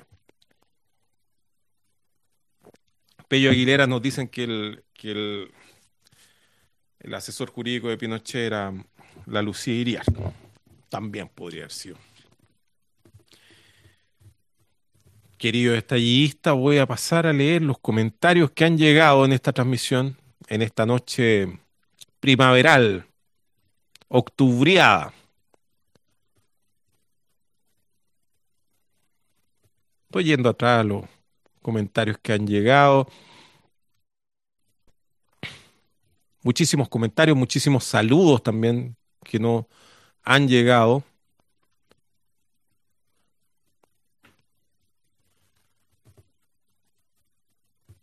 El peinado como que evoluciona a Fernando Paulsen, nos menciona Berger Soldier. Sí, voy a tener que arremangarme la chaqueta para dar, no, con pura camisa y, y, arremangada, pero para, para, el estilo Fernando Paulsen necesitaría una mejor calefacción en esta mm, noche sureña. Gabriel Werner, Werner nos dice, Rousseau, pues, weón. Algo, algo significará eso de hueonear a, a Juan Jacobo, del cual hablamos la, la semana pasada. A ver. Aquí tenemos los audio perfecto. Todo nito, nito, nítido, nos dice. Nos están viendo en Instagram, nos dice aquí, hijos, hijos del salitre. Saludos desde Argentina, saludos de, de Talca, como teta de monja el sonido. Esto lo dijo Álvaro Sepúlveda. Aquí mm, Javier Do nos habla sobre los refichajes y de que está muy ofendido eh, ahora sí, compa, saludos desde Conce. Se escucha bien. Saludo a Ariel, un abrazo fraterno, nos dice historia. Pablo de Rancagua, un evangélico escuchándote desde el 2013. Saludo a Ariel, nos dice, pucha amigo, y tanto que trato mal a los canutos y hay, y hay un evangélico viéndolo. Bueno, a, a todos los hermanos, a todos los hermanos, bendiciones. Eh, saludo a Ariel desde Punta Arena, nos dice Basilio González. Si hay verdad, lo, lo del cristal es New Age, nos dicen. Bueno, sí. Si hay verdad, lo del cristal. Ah, sí, cuando empecé con eso de que no hay cristal, no hay verdad ni mentira, depende del cristal con que se mira, es que hay que decir algo coherente con el Mercurio retrógrado en Escorpión, por supuesto. Em, aquí la vieja Copuchenta, mandándole saludo al PC, o le manda saludo al PC o Marcel Cló. ¿Cómo le explico a la vieja Copuchenta de que esto es el estallido? Estamos en el estallido, vieja Copuchenta, por favor. Em, eh, comente, comente sobre lo que estamos hablando acá, por favor. Eh, a él nomás, los demás pueden escribir sobre cualquier asunto.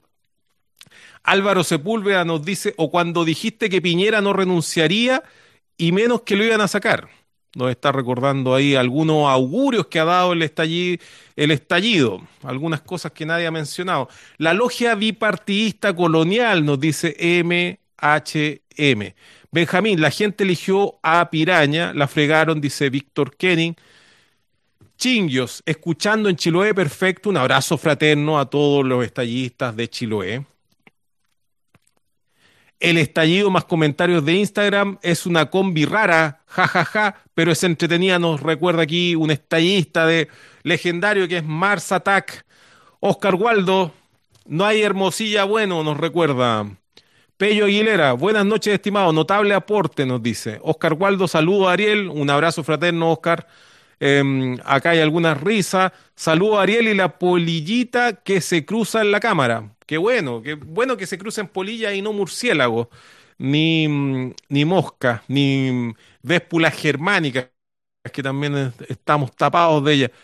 Aquí lo del peinado Fernando Paulsen. Así es, Roma es la nobleza negra de Venecia que fundó el Banco Mundial y financió la prensa desde la City of London, esclavizándonos con la deuda y la usura. Bueno, es interesante la tesis, recordar la tesis de Gabriel Salazar en el libro, a ver, no, me quiero salir de protocolo, pero lo, lo tengo aquí a mano. Este. Este mismísimo. Que nos recuerda de que la casta, nuestro, nuestro, aquellos que están en el poder desde antes de la colonia, es una casta de mercaderes, pero son mercaderes bien particulares, porque no son mercaderes tenderos, como por ejemplo lo eran aquellos que conformaron Venecia o, se instalaron en, en, Flandes y dieron origen a los que conocemos como los Países Bajos. No, no son los mercaderes de Rotterdam, no son los mercaderes que se instalaban afuera de las ciudades y, em, por eso se les llamaba tenderos. No fueron esos mercaderes que cruzaban eh, de China eh, a, Roma por la ruta de la seda y que influyeron en la creación de imperios para que protegieran esos caminos y circularan. No, no son esos mercaderes. El negocio predominante de estos mercaderes no fue vender cosas, sino que fue comerciar con el dinero y más precisamente con la usura. Entonces, el rol que tiene nuestra casta ha sido ininterrumpido, ininterrumpidamente desde el siglo XVII, desde que echaron a los jesuitas, exactamente el mismo, la usura en el siglo XIX se preocuparon de que no hubiese dinero circulante. De esa manera tenían a todo el país, a todo el país, incluyendo a los pequeños agricultores, a los pequeños eh, artesanos, a los que lo hicieron mierda, los tenían sujetos a un régimen de usura. Cuando se habla de las fichas de pulpería, siempre se alude a la salitrera, pero no, todo el país todo el país funcionaba bajo la lógica de la pulpería. Chile era una pulpería. Eso, eso era, son, son mercaderes de la usura. A eso se han dedicado, a eso se han dedicado las grandes familias de este país, a la usura. La riqueza inmobiliaria que tenían algunos, los grandes fondos, los tenían para tener un aval de respaldo para entrar al, negocio de la usura. eran prestamistas, nunca se dedicaron a crear nada, ni tampoco a, crear riqueza, ni siquiera en la intermediación de productos. No, hacían otra cosa que eh, vender los alimentos, los aperos, lo, necesario para que los agricultores trabajaban, para, trabajaran. A eso, se, a eso se dedicaron. No existió ese mundo glorioso de la hacienda de los que no, de, que algunos de los del cual algunos se sienten nostálgicos, como por ejemplo, no sé, eh, Jocelyn Holt. No, no existe ese mundo nostálgico de la hacienda. Todo era usura, simplemente usura. Y hoy día, que lo que tenemos? La gente come con la tarjeta Presto. he hecho muchas comerciales hoy día, pero estoy hablando de fichas de pulpería. Tienen a los chilenos endeudados.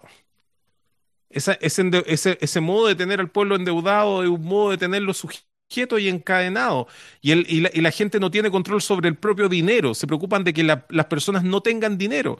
Y, otra cosa, otra característica mm, eh, fundamental de quienes nos gobiernan ha sido que siempre le han puesto la, eh, los ojos al dinero que pueden acumular y ahorrar los obreros. ¿Mm?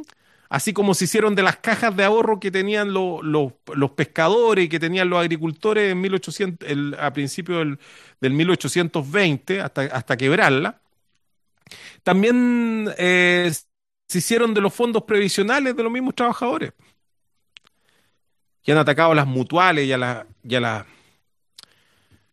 y a las mancomunales justamente porque esta, clase parasitaria se dedica a la administración de la usura y necesita que las personas dependan de ellos, pero dependan de ellos a través de una figura bastante extraña, en que dependen de lo inmediato, pero ellos son los que dependen de ellos. Bueno, estamos en un caso muy, muy, muy, muy particular, porque en Chile se podría hacer la revolución simplemente con que las personas dejaran de pagar sus deudas que no se pagara más la luz, que no se pagara más el agua, que no se pagara más ninguna puta deuda desde un día en adelante. Y te digo que una huelga de deuda en Chile, como somos, somos gobernados por usureros, eh, provocaría la ruina y la quiebra de, estos hueones. los quebráis, pero bueno. Nadie ha llegado tan lejos en este país. Aquí Oscar Waldo nos recuerda que los semáforos son personas también. Claro, estamos los semarofofílicos de este país, el fetichismo que nos gobierna, o como mm, explicábamos en uno de los primeros estallidos de que lo que está en juego es la vida y la muerte. Eso, eso es simplemente una, una, lucha épica, casi a un nivel de, mm, de, literatura para adolescentes. Porque, el, como decía Carlos Marx, el dinero es trabajo muerto acumulado. Trabajo muerto acumulado. Y por lo tanto, la lucha que tenemos nosotros es, entre el, el, trabajo vivo versus el trabajo muerto acumulado, es decir, la vida contra la muerte.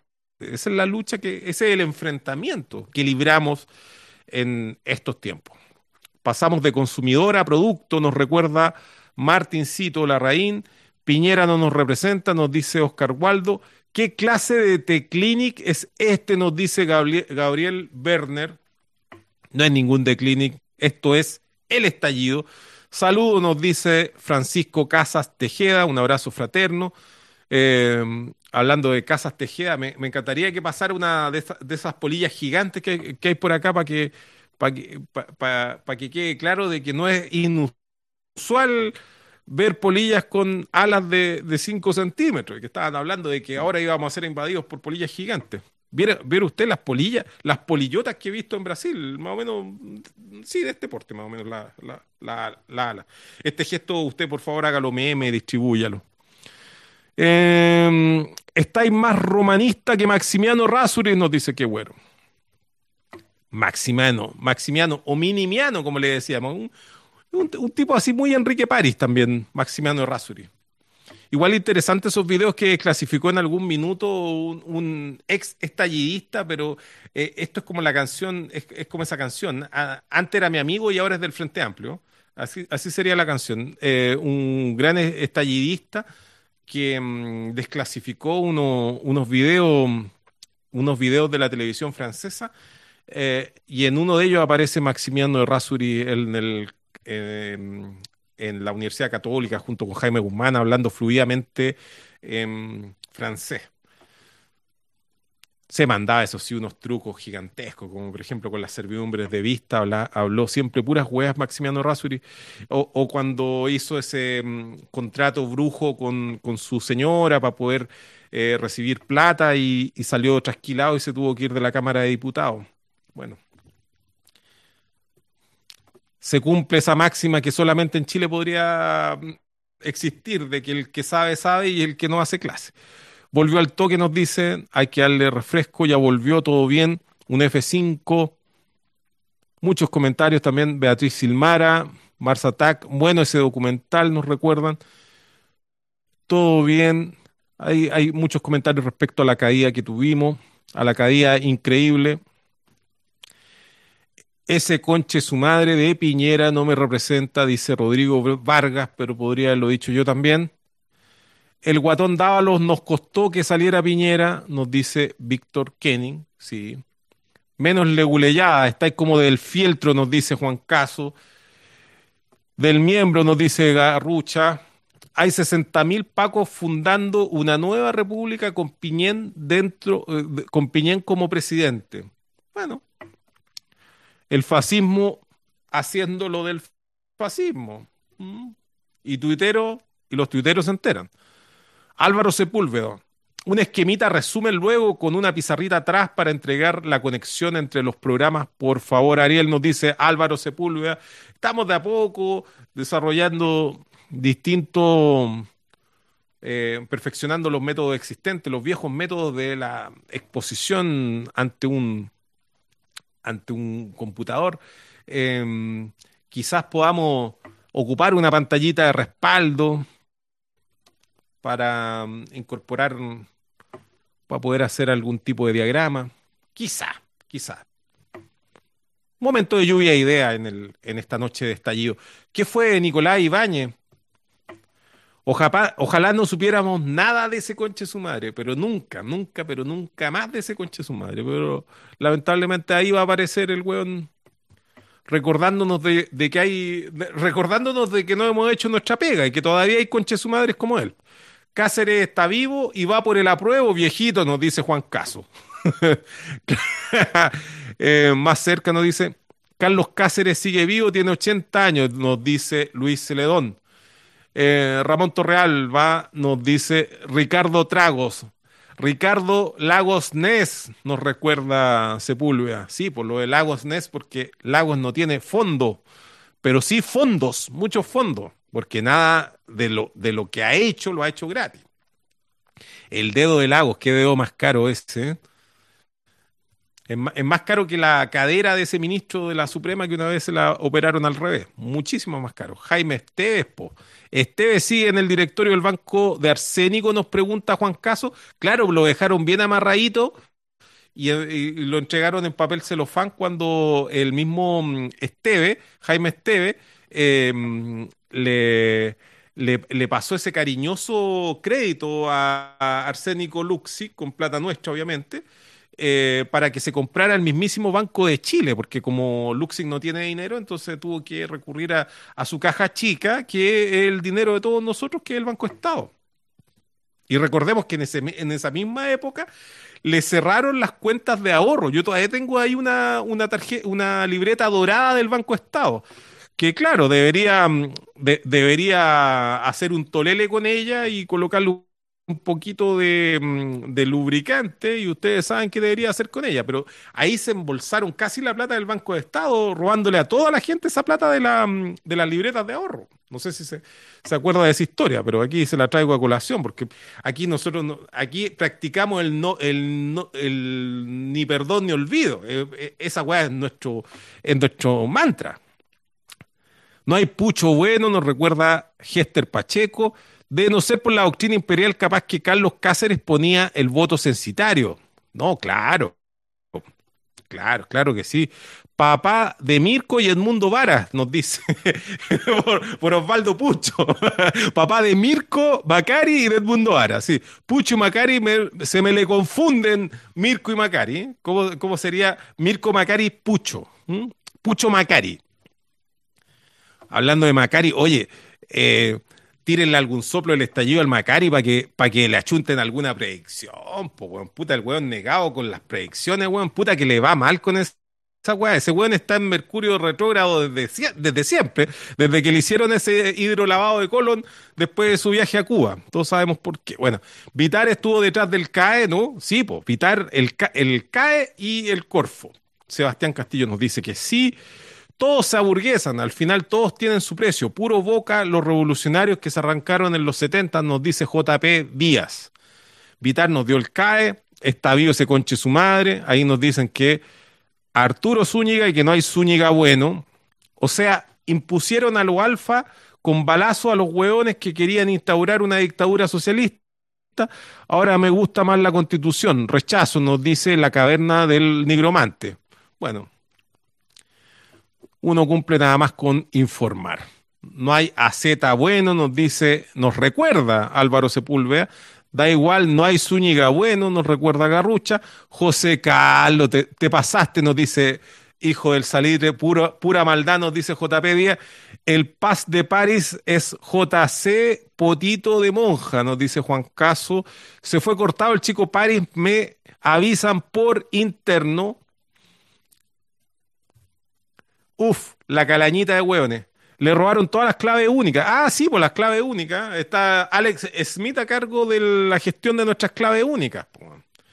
Oye, y em, un saludo a todos los hueones que siguen diciendo de que necesitamos voto electrónico en este país. El, único país donde no llegan los correos electrónicos, por ejemplo. Una, una hueá normal. No estoy hablando de los correos electrónicos que no quiere entregar el chico Pari. Estoy hablando de otros correos electrónicos. De que, oye, mira, te mandé un correo, pero no. Te mandé hace rato el correo, no sé, no te ha llegado, no sé, debe ser porque no. Mm, debe estar perdido en la internet. Eh, bueno, en Chile debe existir eso, hace una especie de piscina de, fibra óptica donde van a parar esos correos electrónicos que se demoran, que no llegan, esos mensajes. No, si te mandé un mensaje, no sé por qué no te ha llegado, actualiza, no te ha llegado. Alguien con un apellido, con una Z, una ñ, una G, no puede ser alguien bueno, no reafirma Álvaro Sepúlveda. Esto es motivo suficiente para parar el plebiscirco, nos dice la vieja copuchenta.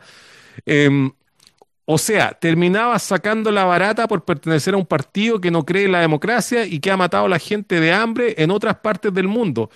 Ah, em, ¿se refiere al Partido Republicano o al Partido Demócrata? Por favor, la caverna del nigromante que nos aclare ese punto. Unos son más iguales que otros, nos dice Juan Ignacio, recordando a eh, Orwell. Macarena Yáñez y dice mensaje retirado, de haber sido algún saludo fraternal. Fernando, te conviene Atria, nos recuerda Juan Ignacio. Atria es buen tipo, más no audaz. ¿Mm? Sí. Debería ser el típico pelado que está ahí en la platea. ¿Mm? pelado ahí escuchando, el, eh, viendo el partido y escuchándolo en una radio a pila, en la platea. ¿Mm? Y fumando. Ese debería ser Atria, punto. No sé para qué. No, constitucionalista. Este país, este, este, este, país, esa weá de tirarse los peos más arriba del culo. Apruebo el rechazo, nos dice la caverna del nigromante. Oye, la, caverna del nigromante se está, se está ganando el Javier Do de, esta transmisión. Em, por fin fuera de la telepega, nos dice Kenny. Jan Bodín estaría orgulloso, nos dice Luis Celedón Miranda. Saludos a todos. Constitución moralista, nos dicen, esa fue la de 1823. Salgan de mi plebiscirco, nos dice mm, Juan Caso. Buenas noches, Ariel. Eh, abrazote, nos dice la Catambiana, si es que no me equivoco ella. Jalamán, Alessandri le gustaba el candado chino, nos recuerda Juan Caso. Aquí nos recuerdan que es Tomic. José Miguel Mora Muñoz, excelente punto. Entonces, es el pueblo y la soberanía radica en la voluntad popular. No habría contradicción desde un punto de vista pre-siglo XIX, nos dice José Miguel Mora Muñoz, haciendo un breve resumen de lo que hemos hecho en las exposiciones de este estallido. Nos recuerdan nuevamente lo de Ramiro Tomic, claro como el agua, nos dicen, se le coló Checho Irane en la reacción. Gracias, Ariel. Ahora ese rol lo van a, lo van a votar, lo van a volar en la nueva constitución. José Miguel Mora Muñoz. Por supuesto, el plebiscito fue el año pasado en octubre y noviembre, desde luego. Fue la gran asamblea que vivimos, la gran jornada asambleísta y asamblearia que vivimos. Catarsis nos dice que History Tofo está retransmitiendo tu eh, estallido y los descerebrados de Instagram te están insultando pensando que los lees exijo capturas de pantalla porque traté de entrar a la, mm, al foro de, de History Tofu en la, mm, en la vez pasada, pero lo transmitieron solo en directo y no quedó registro. Me encantaría si alguien se paletea y hace alguna captura de pantalla, porque, bueno, es, que es parte del estallido ese tipo de comentarios y de, esas chuchadas. Un saludo a toda la gente que lo está viendo por Instagram, por Historitofo, a los compañeros de Historitofo, izquierdistas renovados, a toda la, comunidad del estallido que se hace presente, que, que me hace la cobertura a través de de, mensajes internos que permite de que esta emisión se calibre, que salga, difunde la, los estallidos. Un abrazo fraterno a todos, muy agradecido. Hay que tratar de traerlos para acá, le dice hijo del salitre a Catarsis. ¿Y por cuál delito nos, recuerda Juan Caso? Que es una gran pregunta. ¿Por cuál delito? Este programa no debería llamarse el estallido, debería llamarse ¿y por cuál delito? A, Guzmán le gustaban los supositorios de plomo, esto lo dice Juan Caso, no, no, esto, usted sabe que la, responsabilidad de los dichos son de quienes lo emiten, al igual que, igual que el plomo. ¿A qué se refieren con que se viene el estallido? Bueno, es una discusión más larga. El papá de Ricardo Lago, la comisión Partúzar nos dice, Chamelo, Chamelo, tantos años, ¿cómo está Chamelo? Oye, qué bueno te quedó esa cuestión del del, del, de la, del Carlos Cabeza, del, de la versión de Piñera y Carlos Cabeza de, Yo la quería. Puta que te quedó buena, No, no, no, todo el mundo ha compartido el humor, pero yo, yo, yo lo tendría de yo lo tendría de, mm, de fondo del estallido, si no fuera porque los, los derechos de autor harían que cayeran estas transmisiones, por eso estamos sin sonido de fondo. Y como ve, con un simple micrófono unidireccional para que podamos sacar esta, esta transmisión con medios precarios, pero está saliendo y eso, eso es lo importante. Es Ricardo Lagos, hijo de Arturo Alessandri, nos dice ser Aid, Aid Mar, que es una excelente, excelente acotación, porque hay una, mm, un mito urbano, como Ricardo Lagos Escobar es, es eh, bueno, como gran parte de este país, Guacho. Em, hay un papalago ahí, pero, pero que llegó después, que digamos está, está, digamos, juntadito después. Y hay muchos que sostienen y tienen buenos argumentos para decir de que Ricardo Lago sería hijo del mismísimo Arturo Alessandri. Si algún día pudiera probarse esa teoría, eh, que no es tan descabellada, eh, sería como el cierre a toda esa historia, la constitución del 80 como la constitución de Alessandri y que termina siendo firmada por su hijo. No, bueno, es que, es que está claro de que nosotros somos o somos la teleserie o somos la comedia de humor favorita de otro planeta. Está claro de que Chile no es, em, no es otra cosa que un set de, de tele televisión, pero de, de, unos guionistas extremadamente perversos. Estos guionistas son más malos que, que los guionistas del Antiguo Testamento, aprovechando que hay un amigo de Rancagua que es evangélico y que nos está escuchando esa cita al Antiguo Testamento.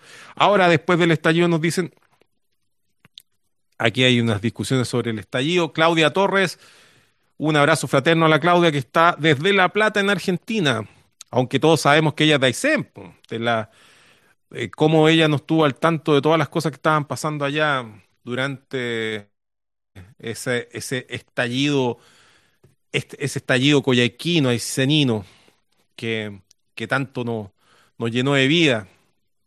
Después de un sablazo llegué a la Blondie, pero era la Facultad de Derecho, nos dice Juan Ignacio. Aclaran que en YouTube lees los comentarios, nos dicen Ariel Villalón, se agradece la constancia de la transmisión, así sabemos cuándo y dónde conectar. República Oficial del, eh, eso fue Ariel Villalón, República Oficial del Buyalbo, esa piocha se le cayó al pastel, creo, exacto, se le cayó y está la, el mito urbano de que, em, mito urbano es como mucho decir, porque Chile con cueva urbano, todo eso bueno que dicen, no, y moda urbana, no, arte urbano, música urbana, este, y este, país es la ruralidad misma. bueno, no, nos deben ver como una película del oeste en, ese otro planeta. En ese otro planeta hipercivilizado que nos ven como una comedia o como una tragedia. Debemos ser como esa familia, ¿cómo, se llama esa serie? Six, Feet Under. ¿cachai? Así, debemos ser algo así. Bueno, e, e, esa, esa weá más o menos debe ser la historia de los alessandricos, Jaime Guzmán. Em, eso mismo, pero más, bueno, con otros eh, componentes más innovadores en el guion. Hola Ariel, saludos desde Santiago, nos dice Camila Belén Enríquez Hidalgo. Hola Camila. Piocha que se le peló, piocha que se peló Pinocho, es decir, la piocha que se le cayó a Piñera no es la original porque él se robó la piocha original. Ahí la debe tener la vieja, muy bien guardadita junto con una con la colección más grande de sombreros que hay creo que tenía más sombreros que Alessandri. Em, eh, eso mismo dijo Moschati sobre el artículo séptimo. ¿Cuál, ¿Cuál de los cuatro Moschati? De todas maneras, el único Moschati bueno era el padre de ellos. Saludos desde Conce, nos dice Catarsi, un abrazo fraterno, Catarsi. Chúpalo entonces, qué croqueto Saluda a todas las repúblicas independientes del estallido, Martincito, aquí hablando de los pueblos congregados, los distintos estallidos que se pueden transmitir en un solo estallido. ¿Es correcto sacar a, Piñera a punta de fuerza bruta? Nos pregunta Catarse. Claro que es correcto, correcto, legal y legítimo. Lo que no hace falta es fuerza bruta. Kenin nos dice, así es, la fuerza es de los Jedi. Hablamos de la violencia, nos dice Luis Fer Luis Celedón Miranda. Qué interesante ese tema de la violencia, porque cuando hablan de violencia nos quieren... Eh, yo, no entiendo en qué clase de párvulo eh, aprendieron de política aquellas personas que empiezan a, llamar a lo otro a que eh, se debe condenar la violencia venga de donde venga todo el poder que ellos tienen de, descansa en la violencia. Si no, pensemos en los 60.000 pacos, todos pintados de paco y vestidos de paco, dedicados a puro pegar luma que están en este minuto mm, jalando y, guardando y albergando resentimiento para salir a golpearnos en, en, pocas horas más. No es, la, no es la formismo. Qué interesante eso también del no es, no es la formismo que hoy día es materia común, porque el no es la formismo usted como estallillista sabe que el no es la formismo surgió en el estallido. De aquí viene el, el, no es la forma al no es la formismo. De aquí vienen esas cosas que luego se eh, entran, entran de lleno. Em, como, esa, eh, como esa talla de que nombré a Ricardo Lago y, y se me perdieron cinco lucas. esa talla se hizo, se hizo común, bueno, Disculpen por ese comercial de autobombo, no lo hago más. Eso, eso amerita un silofonazo. Bueno, sí. Entonces, este sistema nunca contempló que la parte política se iba a corromper, nos dice Catarsis. Mira, la, historia de cómo se hizo la constitución del 80 está. Están todas las actas de, de discusión publicadas por la Biblioteca del Congreso Nacional. El que quiera, vaya y bucee en ella. Pero como les digo, hay harto paño que cortar ahí. Ahora, nosotros no estamos atados a lo que ellos conversaron y convinieron, pero sí sería muy interesante entender cómo llegaron a esa reacción final en el artículo quinto, eh, que como les digo, podría entenderse como una, como una, una eh, reacción confusa. Pero, no, pero esa reacción, eh, reacción confusa tiene que ver con intereses en pugna que había en ese minuto y esos intereses en pugna fueron resueltos de una manera bien peculiar y que ahora están y, ahora son constituciones. Entonces no podemos em, interpretarlos como si fueran todavía intereses en pugna o si fuera o como si fueran exactamente esos mismos intereses. Además, toda constitución se juzga y se interpreta desde el presente, no desde el pasado. Esa interpretación histórica eh, es basura constitucionalista, eso no existe. No se pueden interpretar las constituciones en función de lo que quisieron ser. Sí se pueden clarificar algunos puntos en función de lo que quisieron decir con eso, pero nosotros no estamos atados a eso. En fin, comprender y estar obligado a algo son cosas diferentes. Este informe basta para que el Estado europeo rompa los tratados de comercio, para que se trance con Chile o por lo menos un abogado pueda denunciar si es que el Parlamento lo contrata. En eso, en eso se está en este minuto. Eso es esa, es la pega que hay que hacer. El mismo Parlamento Europeo también constató violación a los derechos humanos, nos recuerda Kenin, Kenin Rinton, estallista de siempre también. Luis Celedón Miranda nos dice el Poder Judicial igual ha estado pasando piolita en todo este cagazo, por supuesto, tuvieron todas las atribuciones de parar este zafarrancho el mismísimo 19 de octubre y no lo, no lo hicieron. Preocupados de sostener a la clase política. Sí, es complicado eso hablar de clase política, pero sí eh, es bueno situar esa crítica en, lo que dijimos en un comienzo de esta locución, en, Robert Mitchell, la ley de hierro de la oligarquía, y ahí, ahí tenemos asidero para hablar de que funcionan, eh, cómo, cómo, funciona esa oligarquía eh, y ese poder técnico eh, que hace de, la, de la representación parlamentaria una suerte de, burocracia y de peso muerto que se autorreproduce. Aquí Luis León Miranda hace notar el hecho de que yo no haya mencionado la Contraloría. No la mencioné en ese, en ese, en ese grupo de, de instituciones que no han hecho su trabajo, porque claramente el Contralor ha estado a la altura. Em, ha hecho mucho más de lo que ha hecho cualquier Contralor General de la República desde que esa institución fuera creada. La PDI vigila a la población, nos dice Kenin, y administra la coca, claro. Francisco Wolfos, ¿qué cree que pasará para el 18 de octubre, estimado? ¿Primará la voluntad democrática o otros poderes? Bueno, la voluntad democrática ya fue expresada, piense que ni siquiera es mi posición eh, favorita, pero eh, la voluntad democrática se expresó en el sentido de que tiene que hacerse una asamblea constituyente para redactar una nueva constitución y, eso eh, hasta ahí llega el programa refundacional que tiene el, pueblo y, y, eso lo expresó contundentemente a través de un plebiscito. Ese plebiscito se llevó a cabo el 25 de octubre, revise la información de prensa, que todavía no son textos de historia, pero están ahí, es historia viva. Hubo un plebiscito, eh, solo en Santiago se congregaron cuatro millones de personas en un solo día. Eso, eso quiere decir de que en todo, todo el país se, se manifestó eh, activamente en las calles a lo menos un tercio de la población nacional. Eso es, eso es extraordinario.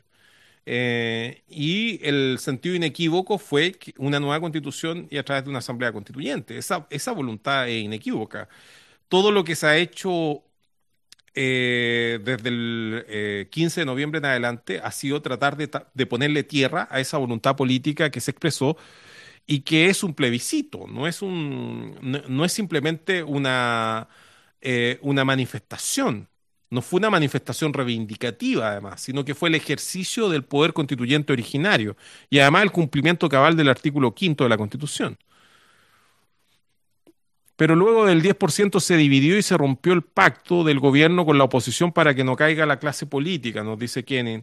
Sí, han estado, eh, con lo del 10% habría parecido de que habíamos llegado a una nueva situación política. Incluso yo en el estallido, en ese que transmití con Elías Llena, Em, yo explicaba de que, que, Matías Walker iba a empezar a, a, mm, cabildear por la, por la casta y con, con, el interés de eh, parlamentarizar esta cuestión y oligarquizarlo. Finalmente, em, mellar el presidencialismo y pasar un régimen parlamentario de facto, como sucedió en en 1891 después de la guerra civil. Era más o menos eso lo que iba a ocurrir, eh, se veía venir, pero se, le, pero, pero se les mojó la pólvora. Hasta ahí llegó la democracia cristiana, hoy día la democracia cristiana en lucha intestina, porque un partido demócrata cristiano tiene a personas que son judías dentro del, Partido Demócrata Cristiano. ¿Cómo no va a haber división?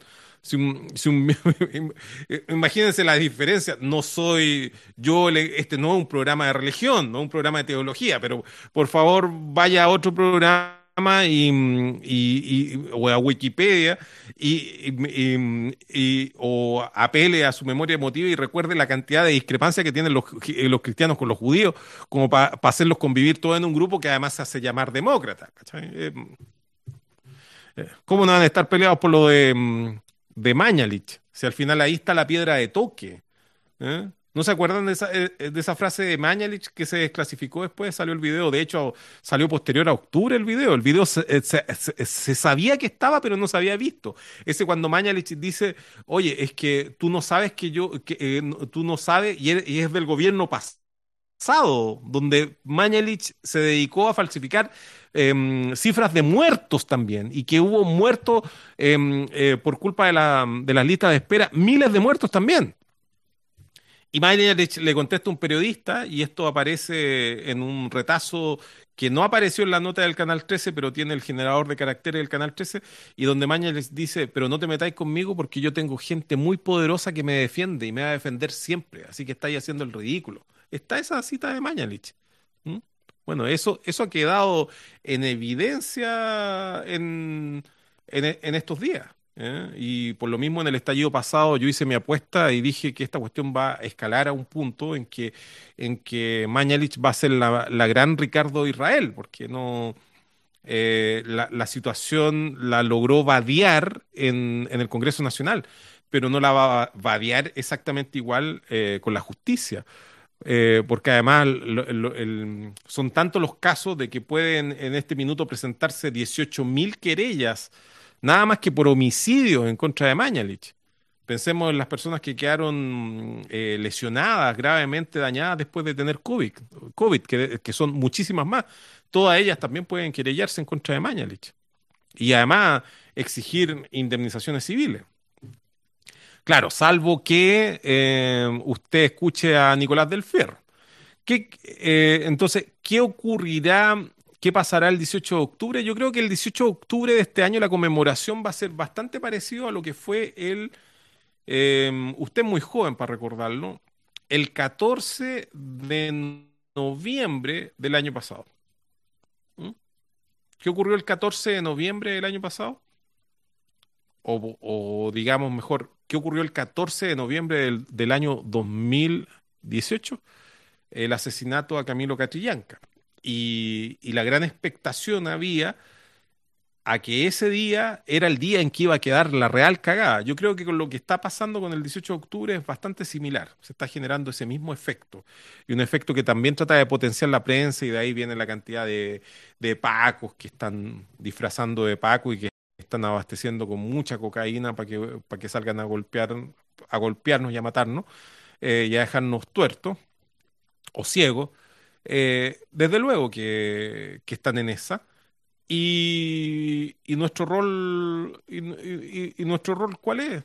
Nuestro rol es otro, nuestra historia es otro. La, verdad es que em, por suerte hay personas que lo entienden y lo entienden muy rápido. Hoy día había manifestaciones en Puente Alto, la ACES ha llamado a movilizaciones, dejando muy claro de que ellos están siendo marginados absolutamente de todo esto que está ocurriendo y van a ser los principales perjudicados con todas las políticas. Y fueron los que empezaron con esto, fueron los que empezaron con, esto, la, la, Asamblea Coordinadora de Estudiantes Secundarios. Em, porque la, el hecho de, poner todas las fichas en, la Plaza Dignidad o colocarlas todas en el 18 de octubre eh, consisten en errores. Ahora, déjenme mm, explicar, ya que este, este programa ha sido más, eh, ha, sido breve la exposición porque fue fluida, eh, gracias a los mismos estallidistas que hicieron los apuntes correctos para poder eh, darla. Em, ¿Por qué razón eh, eh, gran parte de Twitter se ha dedicado a discutir el, el, gran tema de si la violencia sí o la violencia no desde el viernes? Esto porque Carabineros y que, un grupo que se gobierna solo, y también lo hemos explicado, muchísimos estallidos, hemos hecho estallidos enteros dedicados a los pacos, hemos explicado de, de, qué el golpe, cómo funciona el golpe, de dónde nace, todas esas cosas se han explicado en los distintos estallidos. Em, carabineros, cada vez que se manda una cagada muy grande, como por ejemplo haber tirado a este pobre cabro al lecho del, del, río Mapocho. Y quizás lo, más grave no es haberlo hecho, porque ya lo habían hecho en reiteradas oportunidades. Em, esta vez los pillaron. hubo, eh, esta vez existió el registro de video correcto y fueron sorprendidos infraganti haciéndolo. Y además dando la excusa de manera histérica. Yo escuché como la radio Bio, Bio transmitió en directo las payasadas que dijo el, el, Paco que estuvo a cargo de la represión en la, en la Plaza Dignidad y diciendo que eran mentiras, de que todo se iba a demostrar, de que eran falsedades, que una y otra vez tiraban gente de izquierda completamente ideologizada en contra de una institución respetable que nos quieren en el suelo. No, una, cuestión, pero exagerada. Ahí recién me enteré de que no, no había visto lo que había ocurrido mm, eh, con este joven, con este niño. Eh, y ahí entendí que la cosa debe haber sido grave. Y, le traté de poner más oreja, pero lo hice escuchando las declaraciones de los pacos a través de la radio Bernales. Bernales la radio de tu taxista favorito. Volante o maleta, agricultura o bio bio. Así se la pasan. En fin, un abrazo fraterno a todos los taxistas que escuchan el estallido. El, el cuento es que los pacos cada vez que se mandan una cagada así, sea en el gobierno de Lago, de Bachelet o de Piñera, los pacos el, a la próxima manifestación ablandan la mano. Ablandan la mano o dejan que determinadas weas pasen. ¿Y a quienes tiran? A los, a los otros pacos, a los pacos que no andan uniformados de verde, a esos pacos con cámara, Canal 13, Mega, Televisión, y esos hueones junto con los jureros de siempre, los matamalas, todos estos hueones que se dedican a, decir, bueno, sí, te encuentro razón, pero no, ¿cachai? Porque, eh, porque ya Matías del Río está completamente identificado como lo que es. Entonces te tienen que tirar un submativo del río, un hueón, que, un hueón que todavía logra venderle la pomada a determinados hueones, ¿cachai? Entonces, ahí empiezan esos hueones a decir, sí, pues que mira, es que lo que vimos, la violencia inusitada contra los semáforos. Bueno, todos sabemos, como usted está allí, que la violencia no se ejerce en contra de los semáforos. Esa violencia podría ser violencia meramente simbólica y podríamos situarla en otro contexto, psicología, antropología, podríamos, creo que el nombre correcto para eso no es violencia, es agresión, o más, más que agresión, agresividad. Pero no, vamos a hacer discusión, no, no, vamos a establecer discusiones semánticas para, para nada. Pero la violencia en el sentido jurídico no existe en contra de las cosas. La violencia siempre se, eh, eh, eh, va dirigida a otros sujetos. Recuerda cómo comenzó este, este, estallido hablando de que están por un lado en el derecho las personas y por el otro lado están las cosas.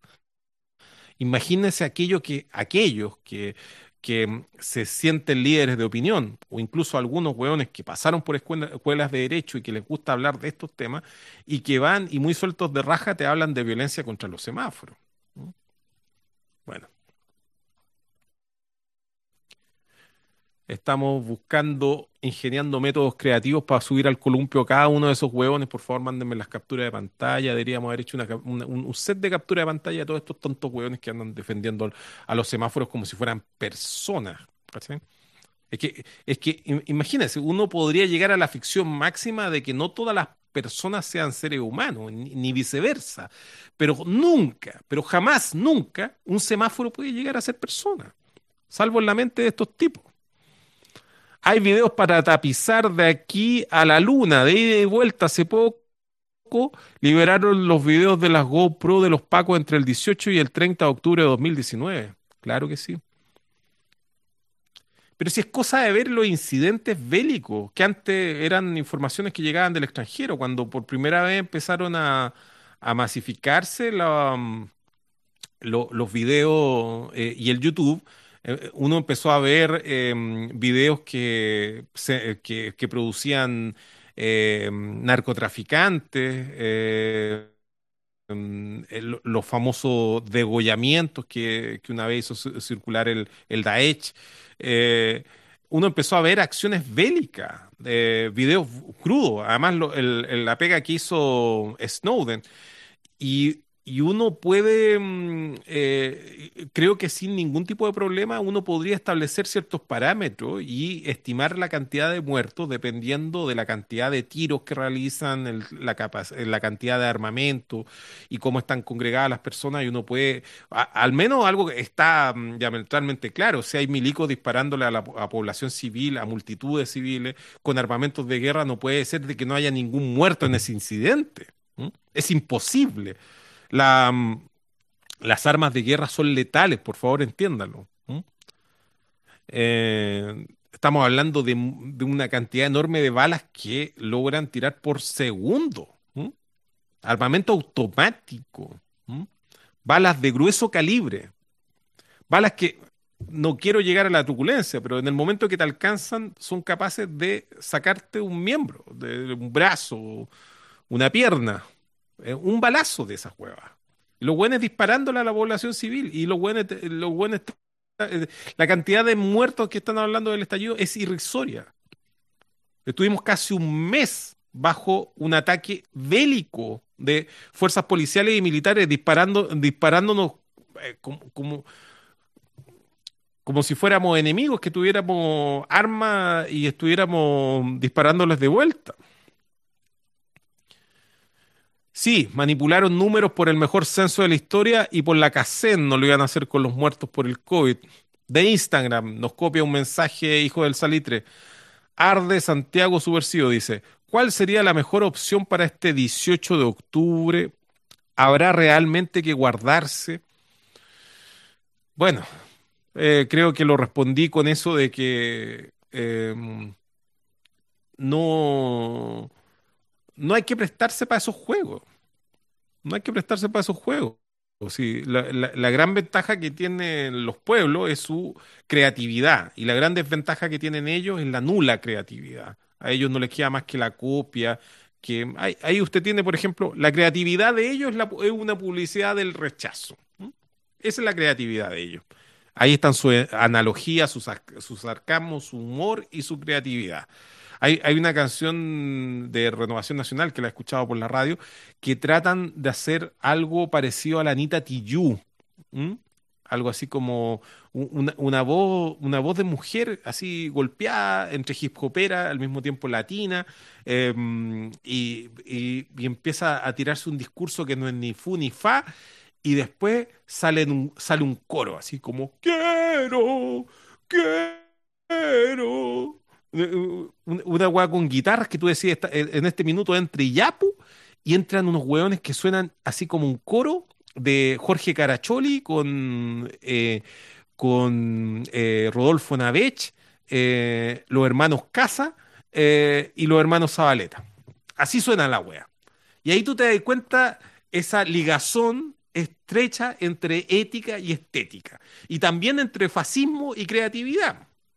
Cosas que hablamos también en, en el, en estallidos pasados de qué es lo que era el fascismo. Pero no, no llegamos tan profundo, pero ellos se, se preocupan de recordarnos. El fascismo también, eh, eh, el, el fascista es alguien eh, tullido emocionalmente y por supuesto eh, en, en sus capacidades creativas, en sus capacidades em, reflexivas más profundas, pero por sobre todo creativas. Entonces, la ética y la estética, ahí, ahí, ahí uno, uno, uno- podría uno, uno se puede jugar inmediatamente algunas cartas con, siempre- eh, con, solamente ver algunas cosas, un- algunos fragmentos, y uno, uno puede entender muchas cosas. Eh, porque eh, no es que tengan mal oído musical, sino que ti- tiene que ver con, con, con el mal gusto. Eso es otra cosa. O un gusto fascista. Hay que salir a la calle, no encerrarse, nos dicen. ¿Dónde están los familiares de estos muertos que dice Ariel? ¿O mataron a la familia completa? Nos dice Omar David Pérez. ¿Mm? Bueno, Omar David Pérez em, eh, debe estar en ese segmento de público del estallido, como el que preguntó la semana pasada de que... cuál- ¿qué fue lo que dijo? Es más o menos, es, es como una teoría cual delitista. A ver, don Omar David Pérez, antes de hacerle un, como lo dije despectivamente en la, en el último segundo de la emisión pasada, Antes de hacerle algo así que, que sería inapropiado, prefiero abordar su, su pregunta. Me parece que una mm, legítima incógnita. Omar, ¿usted sabe cuántas denuncias de presunta desgracia se, mm, se procesan en un año normal en este país?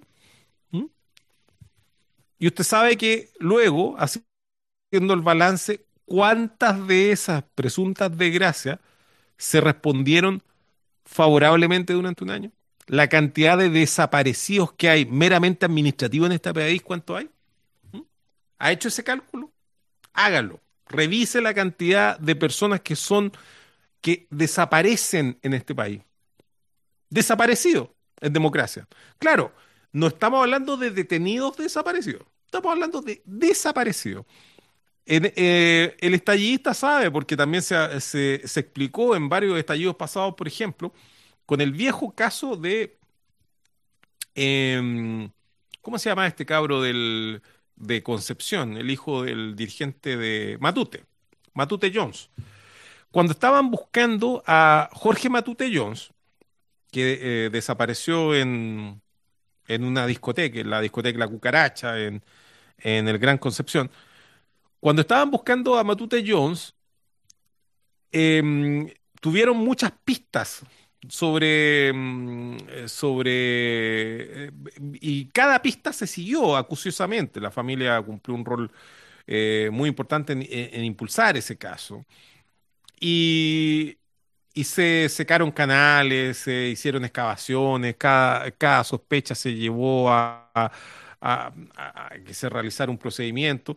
Y yo, yo nada más que viendo notas de prensa y algunos archivos y, con la mala memoria que tengo, recuerdo que encontraron a cinco cabros de la misma edad que, que Matute Jones que habían desaparecido. Los encontraron muertos, encontraron las osamentas de ellos. Esos cinco cabros que aparecieron, sin que haya aparecido Jorge Matute Jones, esos cinco cabros, no hubo ningún familiar que lo anduviera buscando ni, tenía, ni, ni fue necesario matar a la familia completa. Eso nomás le digo, estimado Omar David Pérez, para que no crea que el asunto es tan sencillo, así como que existiera, mm, como, como, como si tuviéramos algún sistema de verificabilidad. Solamente piensa en la cantidad de personas que no, que dejaron mm, de, contactarse con sus familias y hace cuánto tiempo eso ocurrió. ¿Por qué una persona? ¿Por qué una persona eh, necesariamente va a tener a alguien que esté echándolo de menos? Eso es una fantasía. Una fantasía de aquellos que estamos más integrados en la sociedad, aquellos que están en los márgenes de la sociedad no están en esa misma situación. ¿Cuánto, mm, don Omar David Pérez, usted, usted puede decirme cuántos venezolanos han muerto nada más que la última semana en el desierto y se lo ha tragado al desierto? ¿Cuántos venezolanos están tratando de pasar por el desierto en este minuto, provenientes de Perú y de Bolivia? Hay mm, unos motoqueros que, que estaban haciendo un viaje de fin de semana y se encontraron con un grupo que habían 30, 30 venezolanos hace semana y media dentro de los cuales la mitad eran, eran niños, y estaban en la mitad del desierto y estaban absolutamente perdidos. Eh, a ellos les quedaban ocho horas de vida a lo más, a lo, a lo, para que aparece, para que mm, empezaran los primeros fallecidos por deshidratación, insolación em, y, y también hipotermia en la noche. Y usted, usted puede decirme cuántos de esos, cuántas de esas personas van a fallecer en el desierto este año? Los que se lo han, los que han muerto por minas antipersonales también tratando de ingresar a Chile por pasos no habilitados. Tenemos un registro de eso. Usted, usted, me, usted me puede dar una explicación cabal, don Omar David Pérez, por qué Santiago estaba lleno de personas en situación de calle en la Plaza de Dignidad y ahora no hay ninguna, no hay nadie en situación de calle en la Plaza de Dignidad. Usted me va a decir que todos se trasladaron. ¿A dónde se trasladaron? ¿Qué pasa con todos los haitianos que ni siquiera sabían el idioma y les tocó em, em, bancarse el estallido? ¿Qué, pasa con todas esas personas que se le, se le impuso la ley marcial y se les dijo tienen que irse a la calle y sin, eh, eh, tienen que irse a sus casas y no tenían casa? ¿Qué pasó con toda esa gente? ¿Usted tiene un cálculo de eso? Qué bueno que tenga un cálculo de eso, porque también así, cuadrando sus cifras, podemos saber exactamente la cantidad de gente que ha muerto por COVID.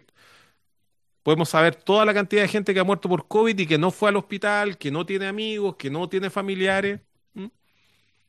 Qué, bueno, don Omar David Pérez, que, que, que nos recuerde que, tenemos cómo cuadrar esta cifra y que estamos perdiendo el tiempo nada más. Porque, em, eh, don Omar, em, por favor díganos, explíquenos por qué Chucha, lo primero que hicieron en, octubre fue sacar a la, a la directora regional del Instituto del Servicio Médico Legal de, de Santiago, justamente para que no contara a los muertos.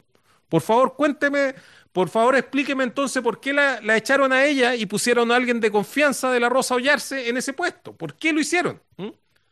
Si, no hay, eh, si, si, solamente tenemos, eh, tenemos una treintena de muertos y con eso tenemos que andar mm, alarejeando de aquí hasta el fin de los tiempos.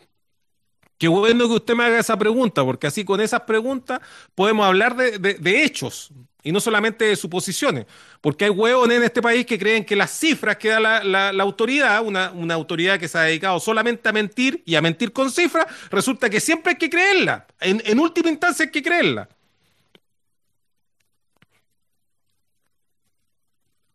Mañalis tiene que ser juzgado, nos dice Omar David Pérez.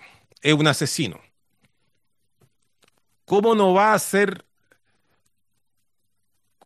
¿Cómo no va a hacerlo? Nos dicen. Mi tía fue una de esas víctimas, murió sin asistencia en su casa, allá en Bajos de Mena, nos dice Alex Alarcón.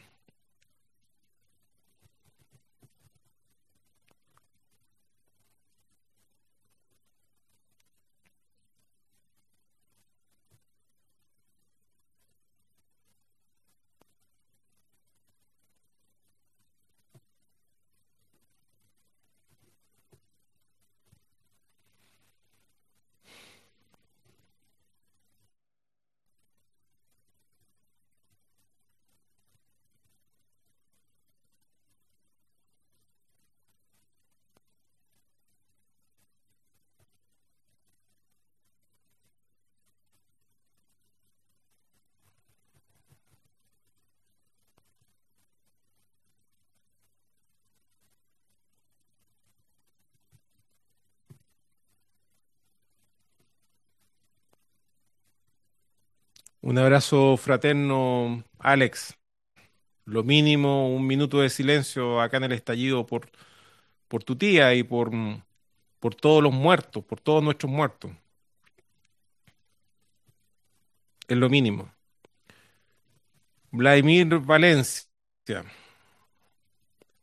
Nadie habla de esa weá y el conche su madre de Mañalich dando certificados de gente sanada de COVID. Nos recuerda. Pero es que nadie le importa a la gente el factor menos importante siempre, dice Matías Gutiérrez. Kenny nos dice, es por eso que debemos desbordar el control policial en cada ocasión. Concejal Luis Vergara González, concejal de dónde será, nos dice, tal como todo funcionario público, según el estatuto administrativo, tiene el deber legal de denunciar cualquier delito del que tome conocimiento, exactamente. Eso, o si no, se incurre en el delito de omisión de denuncia. Aquí nos recuerda la vieja copuchenta, el fraude electoral de los refichajes ilegítimos. Cumplimos con decirlo con hashtag y todo. Somos nosotros contra los tres poderes del Estado, nos recuerda Vladimir Valencia. Tomás eh, Sandoval, el pueblo tiene el deber de guillotinar a Piñera. ¿A qué te refieres con que se empoderaron? Claro, porque dejó de ser el Congreso meramente decorativo. Cambiaron las mayorías en el Congreso, pero no lograron sostener esa, esa puja. Ese Congreso podría haberse haber cambiado institucionalmente sin cambiar constitución, sin cambiar nada, reparlamentarizando el sistema político Em, acorralando a Piñera o lisa llanamente destituyéndolo. Podría haberlo hecho en, dos semanas desde que pasó eso, eh, desde que pasó lo del 10%. Y sin embargo no lo hicieron. Notable abandono de deberes del Congreso Nacional. El Congreso y Piñera son ilegítimos por el fraude electoral, nos recuerda la vieja Cupuchenta. Tiene el deber, nos dice Kenin, Ricardo Vivanco, y cuándo es el tema del cómo, sí, hay que hacerlo. Iván Drago nos recuerda Iván Valencia, eh, Vladimir Valencia, pero hay que converger en un hito de control popular de la ilegitimidad demostrable. Aquí nos recordaba lo de Nicolás, de hasta atrás Nicolás y su, y su glorioso final. Ricardo Casas Tejeda, antes de cambiarla, dedícate a leerla, sería el aprendizaje de esta clase. Antes de cambiarla, antes de cambiarla, léetela, léetela, entiéndela. Qué poco se lee. Conoce a Novoa Monreal, tiene más de un texto sobre constitucionalismo, nos recuerda Luis Celedón Miranda. Le pedimos que lo haga circular por aquí que manden los enlaces para descargar sus textos del siempre vigente Eduardo Novoa Monreal. Ojo que está vigente. El largo octubre nos dice Israel, Israel Maulén.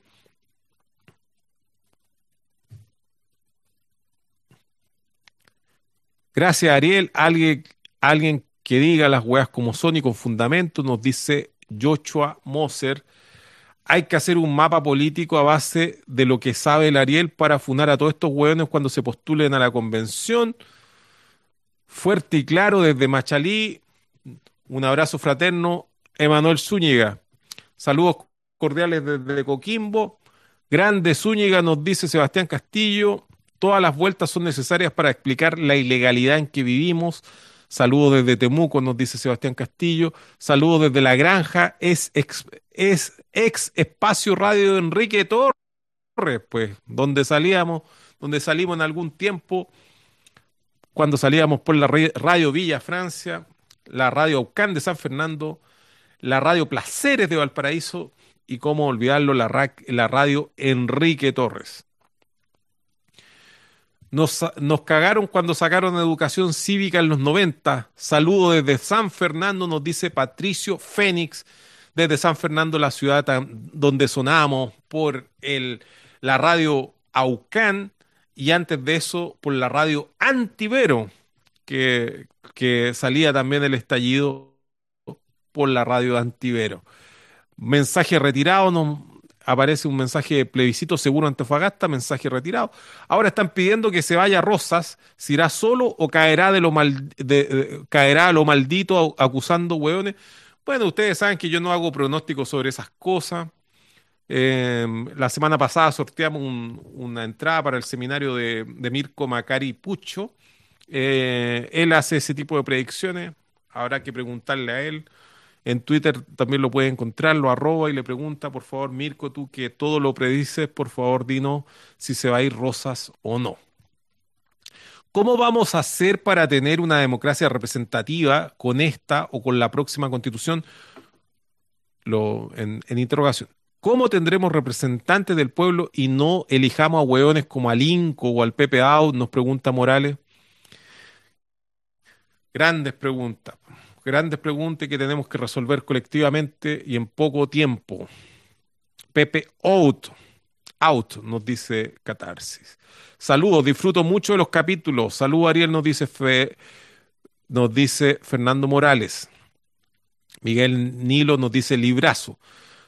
Ah, estaba comentando lo de, de Gabriel Salazar. ¿Qué opinas de los dos tercios? ¿Ir a votar no sería validar la constitución de Pinochet? Bueno, creo que ahí hay un déficit de los profesores de educación cívica y de las clases de educación cívica. Eh, eso de, que determinada acción sería validar o sería legitimar. No siempre es así. Es un asunto extremadamente complejo. Podríamos dedicar un, estallido entero a explicar ese tipo de, complejidades. Por ejemplo, en el, a mí no me cabe ninguna duda de que la gran mayoría de las personas que van a ir a votar por el apruebo no están votando, eh, tienen en la cabeza de que eso significa o debería significar o podría significar asamblea constituyente. Y en ningún caso están validando la convención constitucional por ir a, por ir a votar. No les dieron otra posibilidad. Es lo poco y nada que pueden hacer. Eso de validar algo no, no es tan sencillo como usted lo dice, porque eso también da, mm, da, da, da como para mm, conclusiones como anarcofacilistas, abstencionistas facilistas.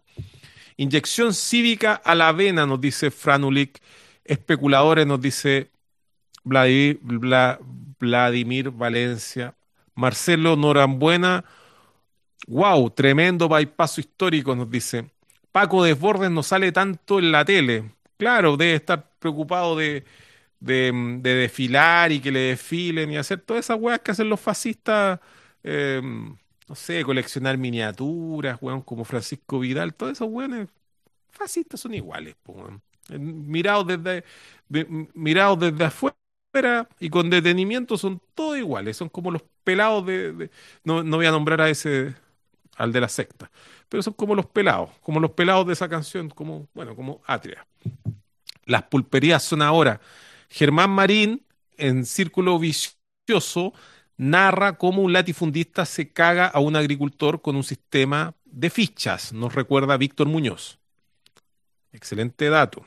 Germán, Germán Marín, un, uno de esos que hay que leer. Hay economistas de izquierda que señalan que el problema es la acumulación de la elite y que no se mueve y que no mueve el dinero. Álvaro Sepúlveda. Sí, y también hay un problema grave con la emisión de dinero es el, es el, es el problema que tiene Chile. Hoy día, ¿cómo respaldamos todas las eh, compras en el extranjero? Lo seguimos haciendo en metálico, como se hizo durante todo el siglo XIX, que antes se hacía con platado. La manera en que se sostiene la moneda, el peso chileno, y por ende todas nuestras transacciones internacionales, y por ende toda la riqueza que tienen hoy día los latifundistas, pero que más que ser latifundistas, lo que lo enriqueció fue la usura, los grandes usureros, que son los que nos controlan, la casta de usureros que nos controla, eh, es eh, el cobre. Entonces, eh, es interesante el... bueno, Schumpeter decía que el capitalismo se podía definir por la destrucción creativa. Em, esa destrucción creativa sonaría como Em, eh, echándole a perder se aprende, como cuando era niño y desarmaba mi juguete y después me quedaba sin juguete, pero siempre desarmé todos los juguetes, no todos los pude volver a armar. Em, hoy día, siendo más viejo, tengo más suerte en la tarea de eh, rearmar las weas que antes había desarmado. Eh, pero cuando niño, la verdad es que mis aciertos fueron nulos. Em, pero esa teoría de la destrucción creativa de la que habla Schumpeter eh, es plenamente aplicable a esto, a que, lo, a que los capitalistas son capaces de, de, de, vender el piso que los sostiene. Y, y cuando hablan de la privatización de Codelco o hacen esfuerzos sobrehumanos por eh, por sacar una tajada de Codelco o por em, o, tratan de, de, licuar a Codelco, debilitar a Codelco, están atacando la base de sustentación donde tienen su riqueza, porque los buenos bien podrán vender, podrán vender vino y enriquecerse los hueones en toda la usura, en todo el proceso usurero que hay de, por medio, porque los hueones dicen, no, los hueones son vinateros, como si fueran grandes cosas. Son vinateros porque tienen a un grupo de agricultores explotados a los que les compran la uva o les compran el vino que ellos acopian y luego mm, acumulan y venden. Ahí está gran parte de cómo mueve la riqueza nuestra, nuestra casta y siguen ocupando la misma metodología. Pero lo que sostiene finalmente la moneda, que es lo que ellos tienen, la moneda, hasta el nombre de, nuestro palacio lo dice, lo que sostiene la moneda es el precio del cobre. Entonces, ahí está, la, ahí está el metálico con que respaldan todo lo que ellos tienen. En este país lo tienen gracias al cobre nacionalizado por Allende y por Eduardo Novoa Monreal, que redactó la ley de nacionalización del cobre. Y es lo primero que van a tratar de sacar de la constitución, eh, esta constitución que nos han leído, esta misma, esta que nos han leído y no entienden, esta misma, porque aquí en el, el 19, número 24, a lo que, porque le gusta andar hablando de, constituciones, le, encanta. Y, y, la, y la constitución se transformó en una nueva entelequia, una hueá que significa todo, porque decir que no, es que esto no lo permite la constitución del... Acá está, acá está, acá está la ley de nacionalización del cobre, copiada y pegada en el artículo 19, número 24 de la constitución. Esto es lo primero que van a volar, esto es lo primero que van a hacer mierda de la, de, nuestra, de la, de la constitución política. Y claro, los milicos no, les quedó otra que copiarla y pegarla y dejarla acá como texto constitucional. ¿O usted ha ido a buscar en alguna parte donde venden el ejemplar de la ley de nacionalización del cobre? No necesita porque está incorporada en la misma constitución. No es destrucción creativa, es destrucción por la destrucción. No tiene nada de creativo eso de andar destruyendo. Capitalismo solamente destrucción, eh, pillaje. Eh, bueno, el imperio de lo muerto sobre lo vivo.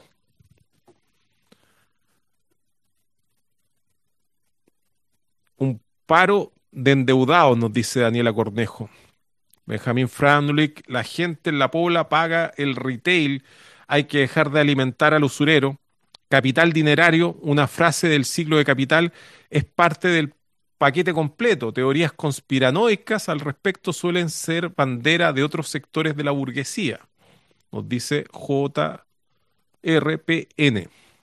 El capital es trabajo cristalizado, el dinero es una fase del capital, nos reitera JRPN. Oscar Waldo, la pérdida de la confianza en los sistemas financieros terminaría con toda esta economía piramidal. Si finalmente vivimos en, una, en un fraude piramidal más grande nomás. No hay una fuera del fraude piramidal.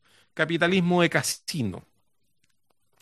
En el de Clinic se paga a los Fito Páez con whisky y cocaína. Desobedecer la deuda, reitera Daniela Cornejo. Estamos contigo, Daniela. Se puede, dice Kenin. Oscar Waldo, Maximiano Rasures o el Ladislao Rasures, elija. No usen su plata para pagar interés. Buena barba frondosa, nos dice hijo del rigor.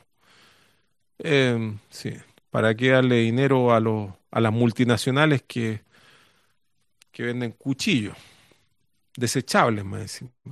Recuerdo cuando en la revuelta estudiantil del 2011 el ministro Beyer, creo, amenazó con que no daría créditos ni beca. Nos recuerda Alejandro Páez. Ministro Beyer que tumbamos. Tumbamos. Evade tu deuda con hashtag Daniela Cornejo. Estamos contigo. Santiago Pablo Beach, nos dice hijo del rigor. Alejandro Pávez, y eso hizo que se bajaran los de ingeniería y derecho en la Chile, pero mientras que los demás decíamos que eso era precisamente lo que queríamos. Exacto.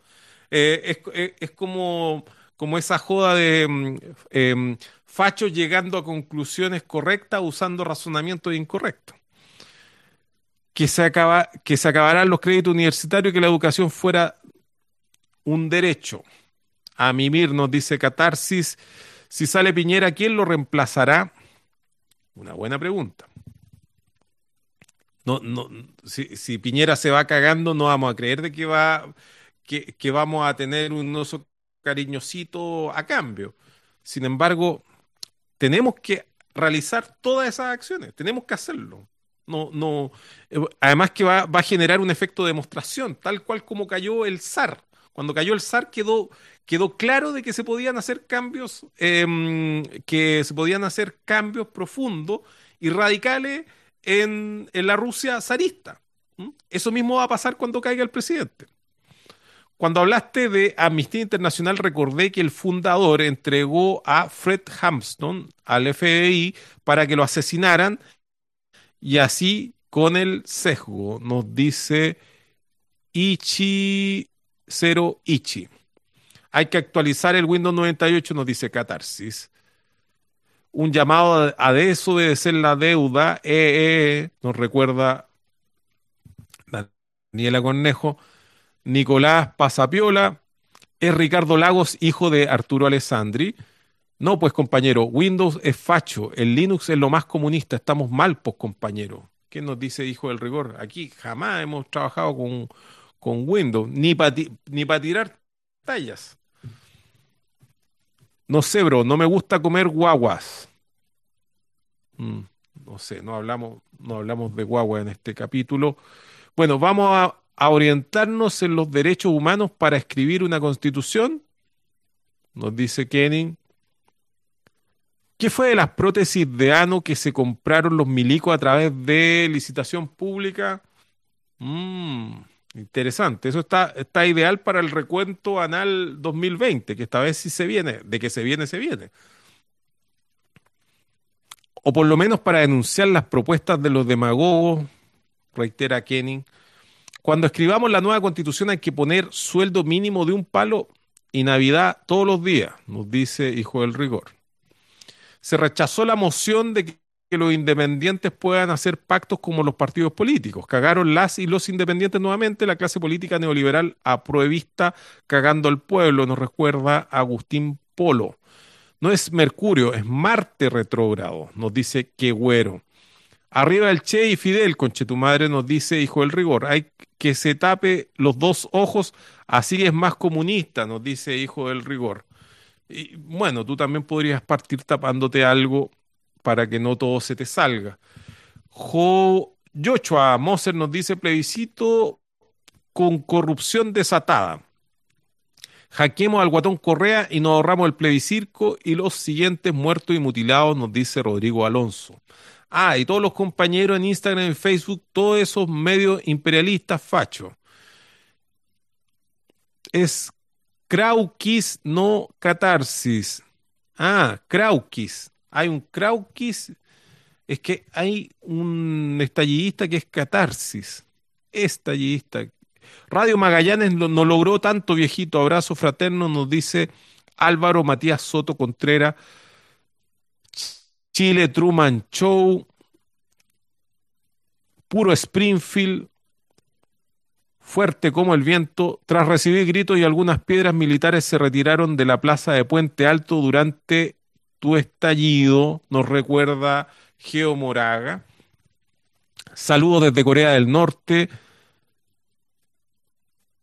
Al fin escuchando el estallido, Camilo Pérez, hagamos que escape en helicóptero el Piñera, eh, eh, eh. Saludos desde Antofagasta, interesante interesante escucharte, nos dice Paola Andrea Antileo. Llegué re tarde, nos dice Juan Alberto Salgado. ¿Y quién quemó el metro?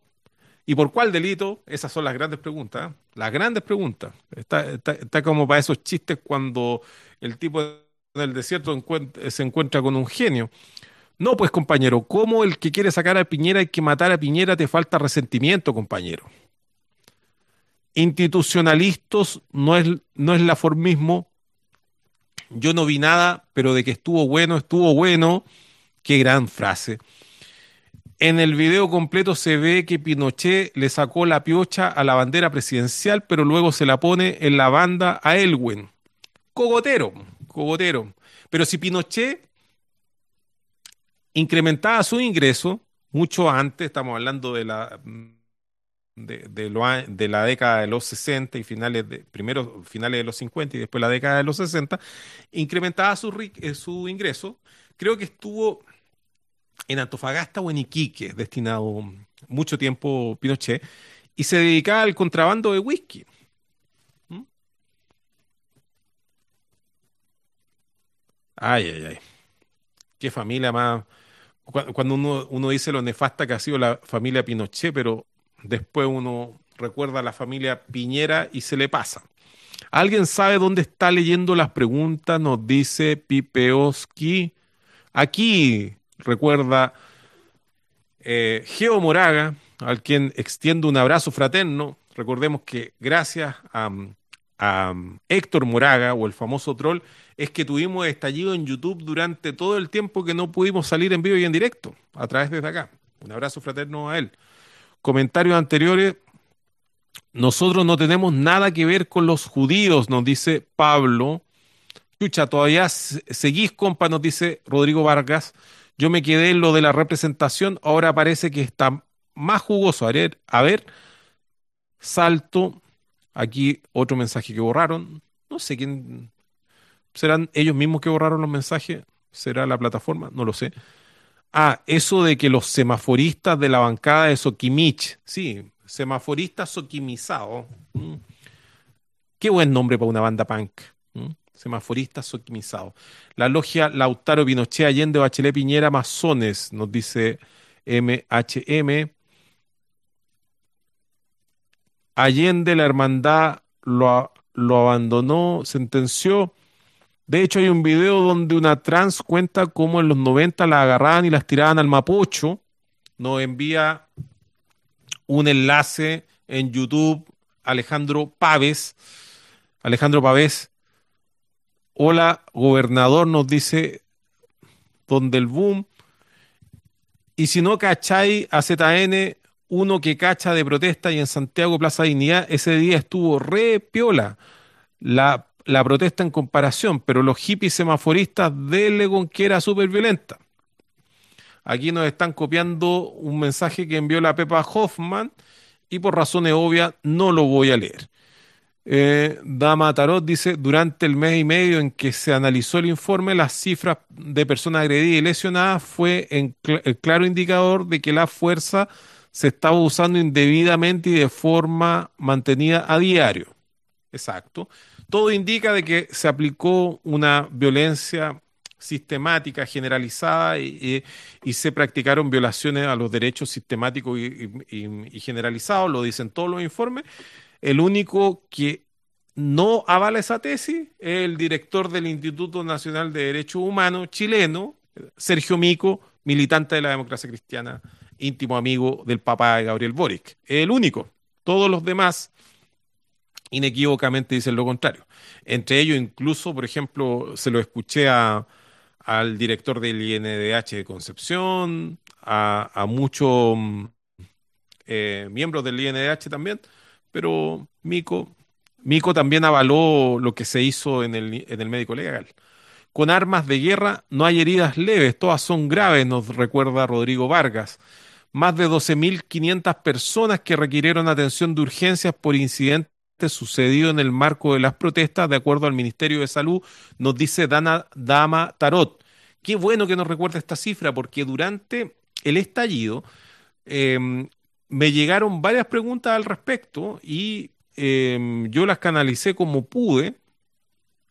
Y eh, el ministro Mañalich, que era el ministro de Salud, envió un oficio a, lo, a todo a todas las dependencias de, nuestro, de nuestra red de salud para que informaran em, eh, de, si las personas que requerían atención provenían o no de algún incidente eh, violento que había ocurrido por alguna por alguna por, alguna situación política y muchos muchos médicos enfermeros matrones el comentario que me llegó por distintos lados entendían de que ese mecanismo era un mecanismo em, destinado a levantar información destinada a la represión, destinada a la impunidad y destinada a la persecución de los heridos. Entonces existen un montón de médicos, enfermeros, funcionarios de salud que se preocuparon de no informar que los que estaban atendiendo eh, eran personas que habían sido lesionadas en, la violencia que, estaba dirigiendo las fuerzas policiales en contra de ellos y militares. Además de las personas que fueron atendidas en, los, en los mismos lugares de protesta por las brigadas sanitarias que tampoco concurrieron a, a los servicios de salud. Entonces, ahí tú puedes hacer una estimación de que de la enorme cifra negra que existe de heridos entonces, cuando nosotros hablamos de 12.500 personas, estamos hablando de una cifra a lo menos conservadora. Ahora, cuando uno analiza la cantidad de heridas, que son 12.500, eh, uno puede eh, establecer relaciones con la cantidad de muertos que se originan em, ¿cuál, es la proporción que existe entre heridos y muertos cuando se trata de números enormes de, de heridos? Esto, esto, esto es lamentablemente simplemente esto es estadística, es la ley de los grandes números. Cuando ya tienes volúmenes tan grandes, tú puedes establecer que, por ejemplo, por cada 100 personas que requieren atención grave en un sistema de salud. Estoy nada más que mm, dando el ejemplo. No tenemos el número exacto, pero se puede calcular por cada 100 personas que, eh, que llegan grave a un servicio de salud, tiene que haber al menos un muerto. Estoy dando nada más que una, una cifra. Entonces, si tú tienes un caso de 12.500 personas que requirieron atención, entendemos de que eran los casos más graves, porque como digo, la mayoría estaba tratando de evitar eh, recibir atención médica eh, y además están, eh, como señalé, aquellas personas, aquellos heridos que no fueron informados. Al menos 347 personas resultaron con lesión ocular, en su mayoría por el impacto de balines, nos recuerda también Dama Tarot. La Fiscalía Nacional, que tampoco es un órgano que, que merece la confianza de todos y por lo tanto no todos van a denunciar lo que le ocurre, contabilizó 5.558 víctimas de la violencia institucional mira, 674 por lesiones graves. Tiene 674 lesiones graves acreditadas, nada más que por, el Ministerio Público, que como decimos, no es una institución eh, fiable.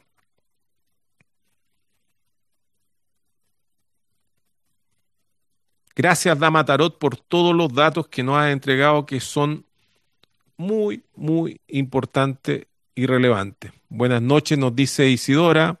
Un abrazo fraterno, Isidora. Siempre es bueno visitar a Walter Benjamin para, o Benjamin, como le dicen. Siempre es bueno visitar a, Walter Benjamin para ir viendo las estéticas y sus funciones, nos recuerda Juan Alberto Salgado Castro. Rodrigo Vargas, a yo concuerdo que no hay que prestarse, pero en la misma no puedo quedarme viendo que jóvenes se tiren nomás y uno en la casa, no puedo quedarme así, al menos yo, pero concuerdo. Estamos, estamos en el mismo canal, estimado Rodrigo. Por otro lado, la Fiscalía registró 1.946 delitos de amenaza y de maltrato contra carabineros, los cuales al menos 692 se referían a delitos de maltrato en contra de oficiales de la institución. Nos recuerda Dama Tarot. Y acordémonos de que el instituto, eh, la fiscalía no ha presentado, no mm, ha, acusado a ninguno de los, salvo en un caso en Ñuñoa y otro en Peñalolén, no ha recurrido a la ley 20.357, que es la que em, prescribe los delitos de lesa humanidad en Chile como norma interna, que son derechos vigentes. Se, han formalizado los militares y los, y los, y los pacos preferentemente por delitos que son figuras privilegiadas maltrato de, eh, eh, ¿cómo se dice? Violencia innecesaria con resultado de lesiones, violencia eh, innecesaria con, con resultado de lesiones graves, lesiones leves, no detención ilegal, cuando las figuras aplicables son otras. Son delitos de lesa humanidad, como en el caso de Peñalolén, que por suerte, bueno, sí, hay que decirlo, es suerte que rectifiquen, porque en realidad no se toman, el Ministerio Público ha sido cómplice de las violaciones sistemática y generalizada los derechos humanos que han existido. Como he dicho en, en otros estallidos y en reiteradas oportunidades, todo juez de la República pudo haberse constituido, así como lo hizo una vez eh, el juez Urrutia en, en, el, en la estación del Metro Universidad de Chile, podrían haberse constituido en cada uno de los lugares donde se estaban violando los derechos humanos porque tienen eh, em, su investidura se lo permite. Y es más, los fiscales del Ministerio Público podrían haberse constituido en cada uno de los procedimientos policiales y haber visto em, in situ si es que se estaban violando los derechos humanos. No, no quisieron, se refugiaron en sus casas y en sus oficinas y, desde entonces han dedicado a dialogar con papeles y a través de los papeles han, han, cubierto su ignominia. Pero el, el pueblo tiene memoria y se los va a recordar. Juan Rojas nos dice, hay que tener en cuenta cuántos asesinos, cuántos asesinos de la CNI, la DINA, sueltos hasta ahora. No es de extrañar que existan tantos desaparecidos actualmente. Así es. Tampoco podemos decir a ciencia cierta de que la cantidad de desaparecidos son las cifras que nosotros tenemos en el informe Reti. Eh, hay, siempre hay casos que quedan fuera. Tenemos, por ejemplo, el caso de la, del secuestro de menores de edad eh, eh, durante la, mm, la, dictadura de Pinochet y la guerra sucia, eh, que recién están saliendo a la luz desde hace dos años atrás y se están sabiendo cosas escabrosas, cosas que nosotros decíamos, no, esto, es, esto ocurría en Argentina, esto es la mm, historia oficial. Pasó en Chile también y nuestra dictadura fue más larga. Tomás Sandoval nos dice, Mañalich será ajusticiado. Isidora nos dice, es un plan de globalización. En Europa también se están desapareciendo los inmigrantes que llegan en balsa. Lamentablemente así. Regalé mis ojos para que la gente despierte. Nos cita a Gustavo Gatica, Dama Tarot. ¿Qué pasará con el Tribunal Constitucional luego del plebiscito? Qué buena pregunta. ¿Habrá un hueón más callado en, este minuto que un ministro del Tribunal Constitucional? En, esa película Parasity, donde había un tipo que vivía en un subterráneo, ese hueón del sótano metía más bulla y tenía más vida que los miembros del Tribunal Constitucional hoy día. Millennial descubre en el Partido del Orden, nos dice JRPN. ¿Y cómo aunamos todas las fuerzas? Bueno, esa es la pregunta clave. Te pusiste macariano, Juan Rojas le dice a JRPN. Yo compré un dominio para hacer un sitio tipo Poderopedia, nos dice Isoucan, pero funando giles. Puta que sería bueno. Eso sería bueno. Hemos hablado varias veces de ese proyecto y esa idea salió reiteradamente en muchos estallidos se me cayó el desarrollador, así que si alguno de ustedes es desarrollador, bienvenido para preparar para la constituyente y para las elecciones. Qué buen dato está tirando Isoacán. Sabemos que los estallistas les van a mandar un mensaje en privado y vamos a, recoger ese guante. Ya tienes el dominio, hazlo tú mismo, le pones WordPress y le pones una plantilla bonita y en menos de una hora lo tienes andando, nos dice Rodrigo Vargas.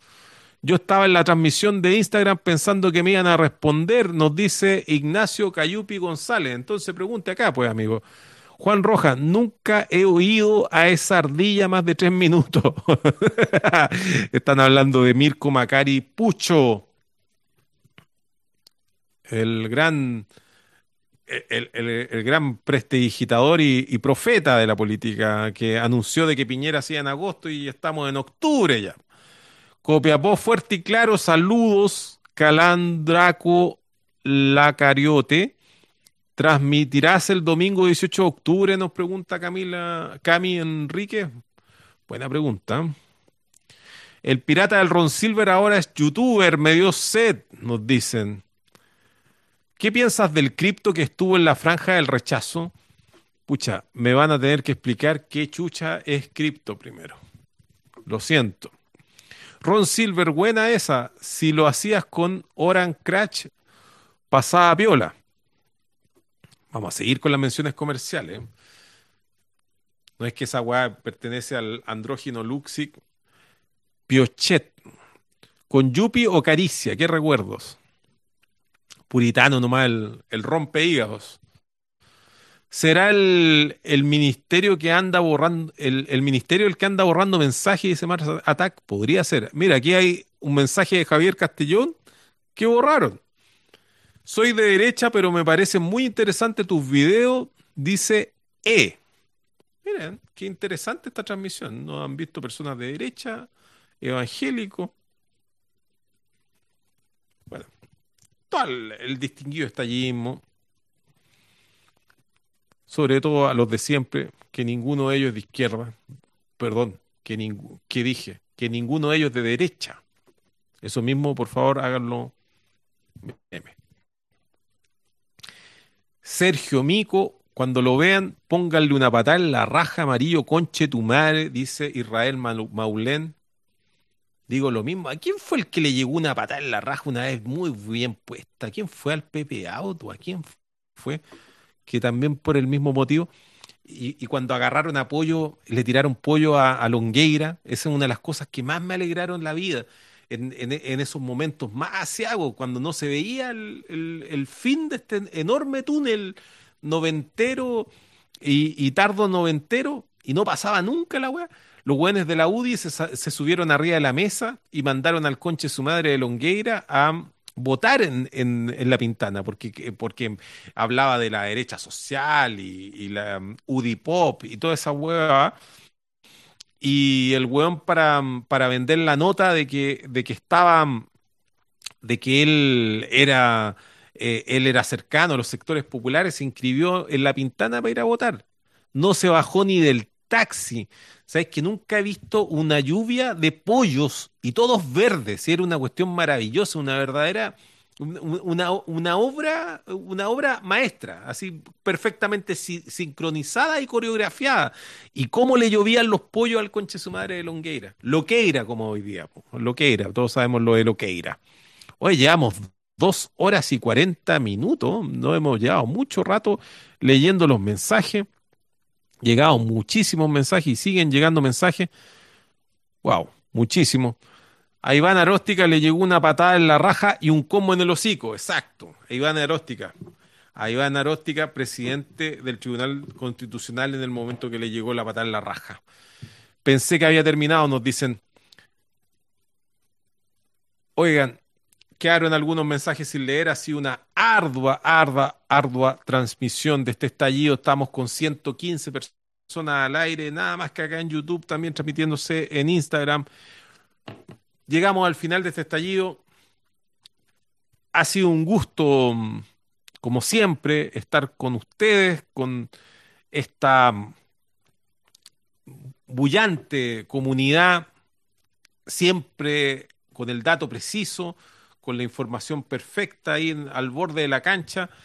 Qué difícil e-, era sacar estas transmisiones sin este contacto en directo, porque no hay nada que pueda compararse a la inteligencia colectiva y cómo logra eh, establecerse esta conexión y, este diálogo eh, que surge cada noche de miércoles en el estallido. Los dejo invitados a la próxima emisión.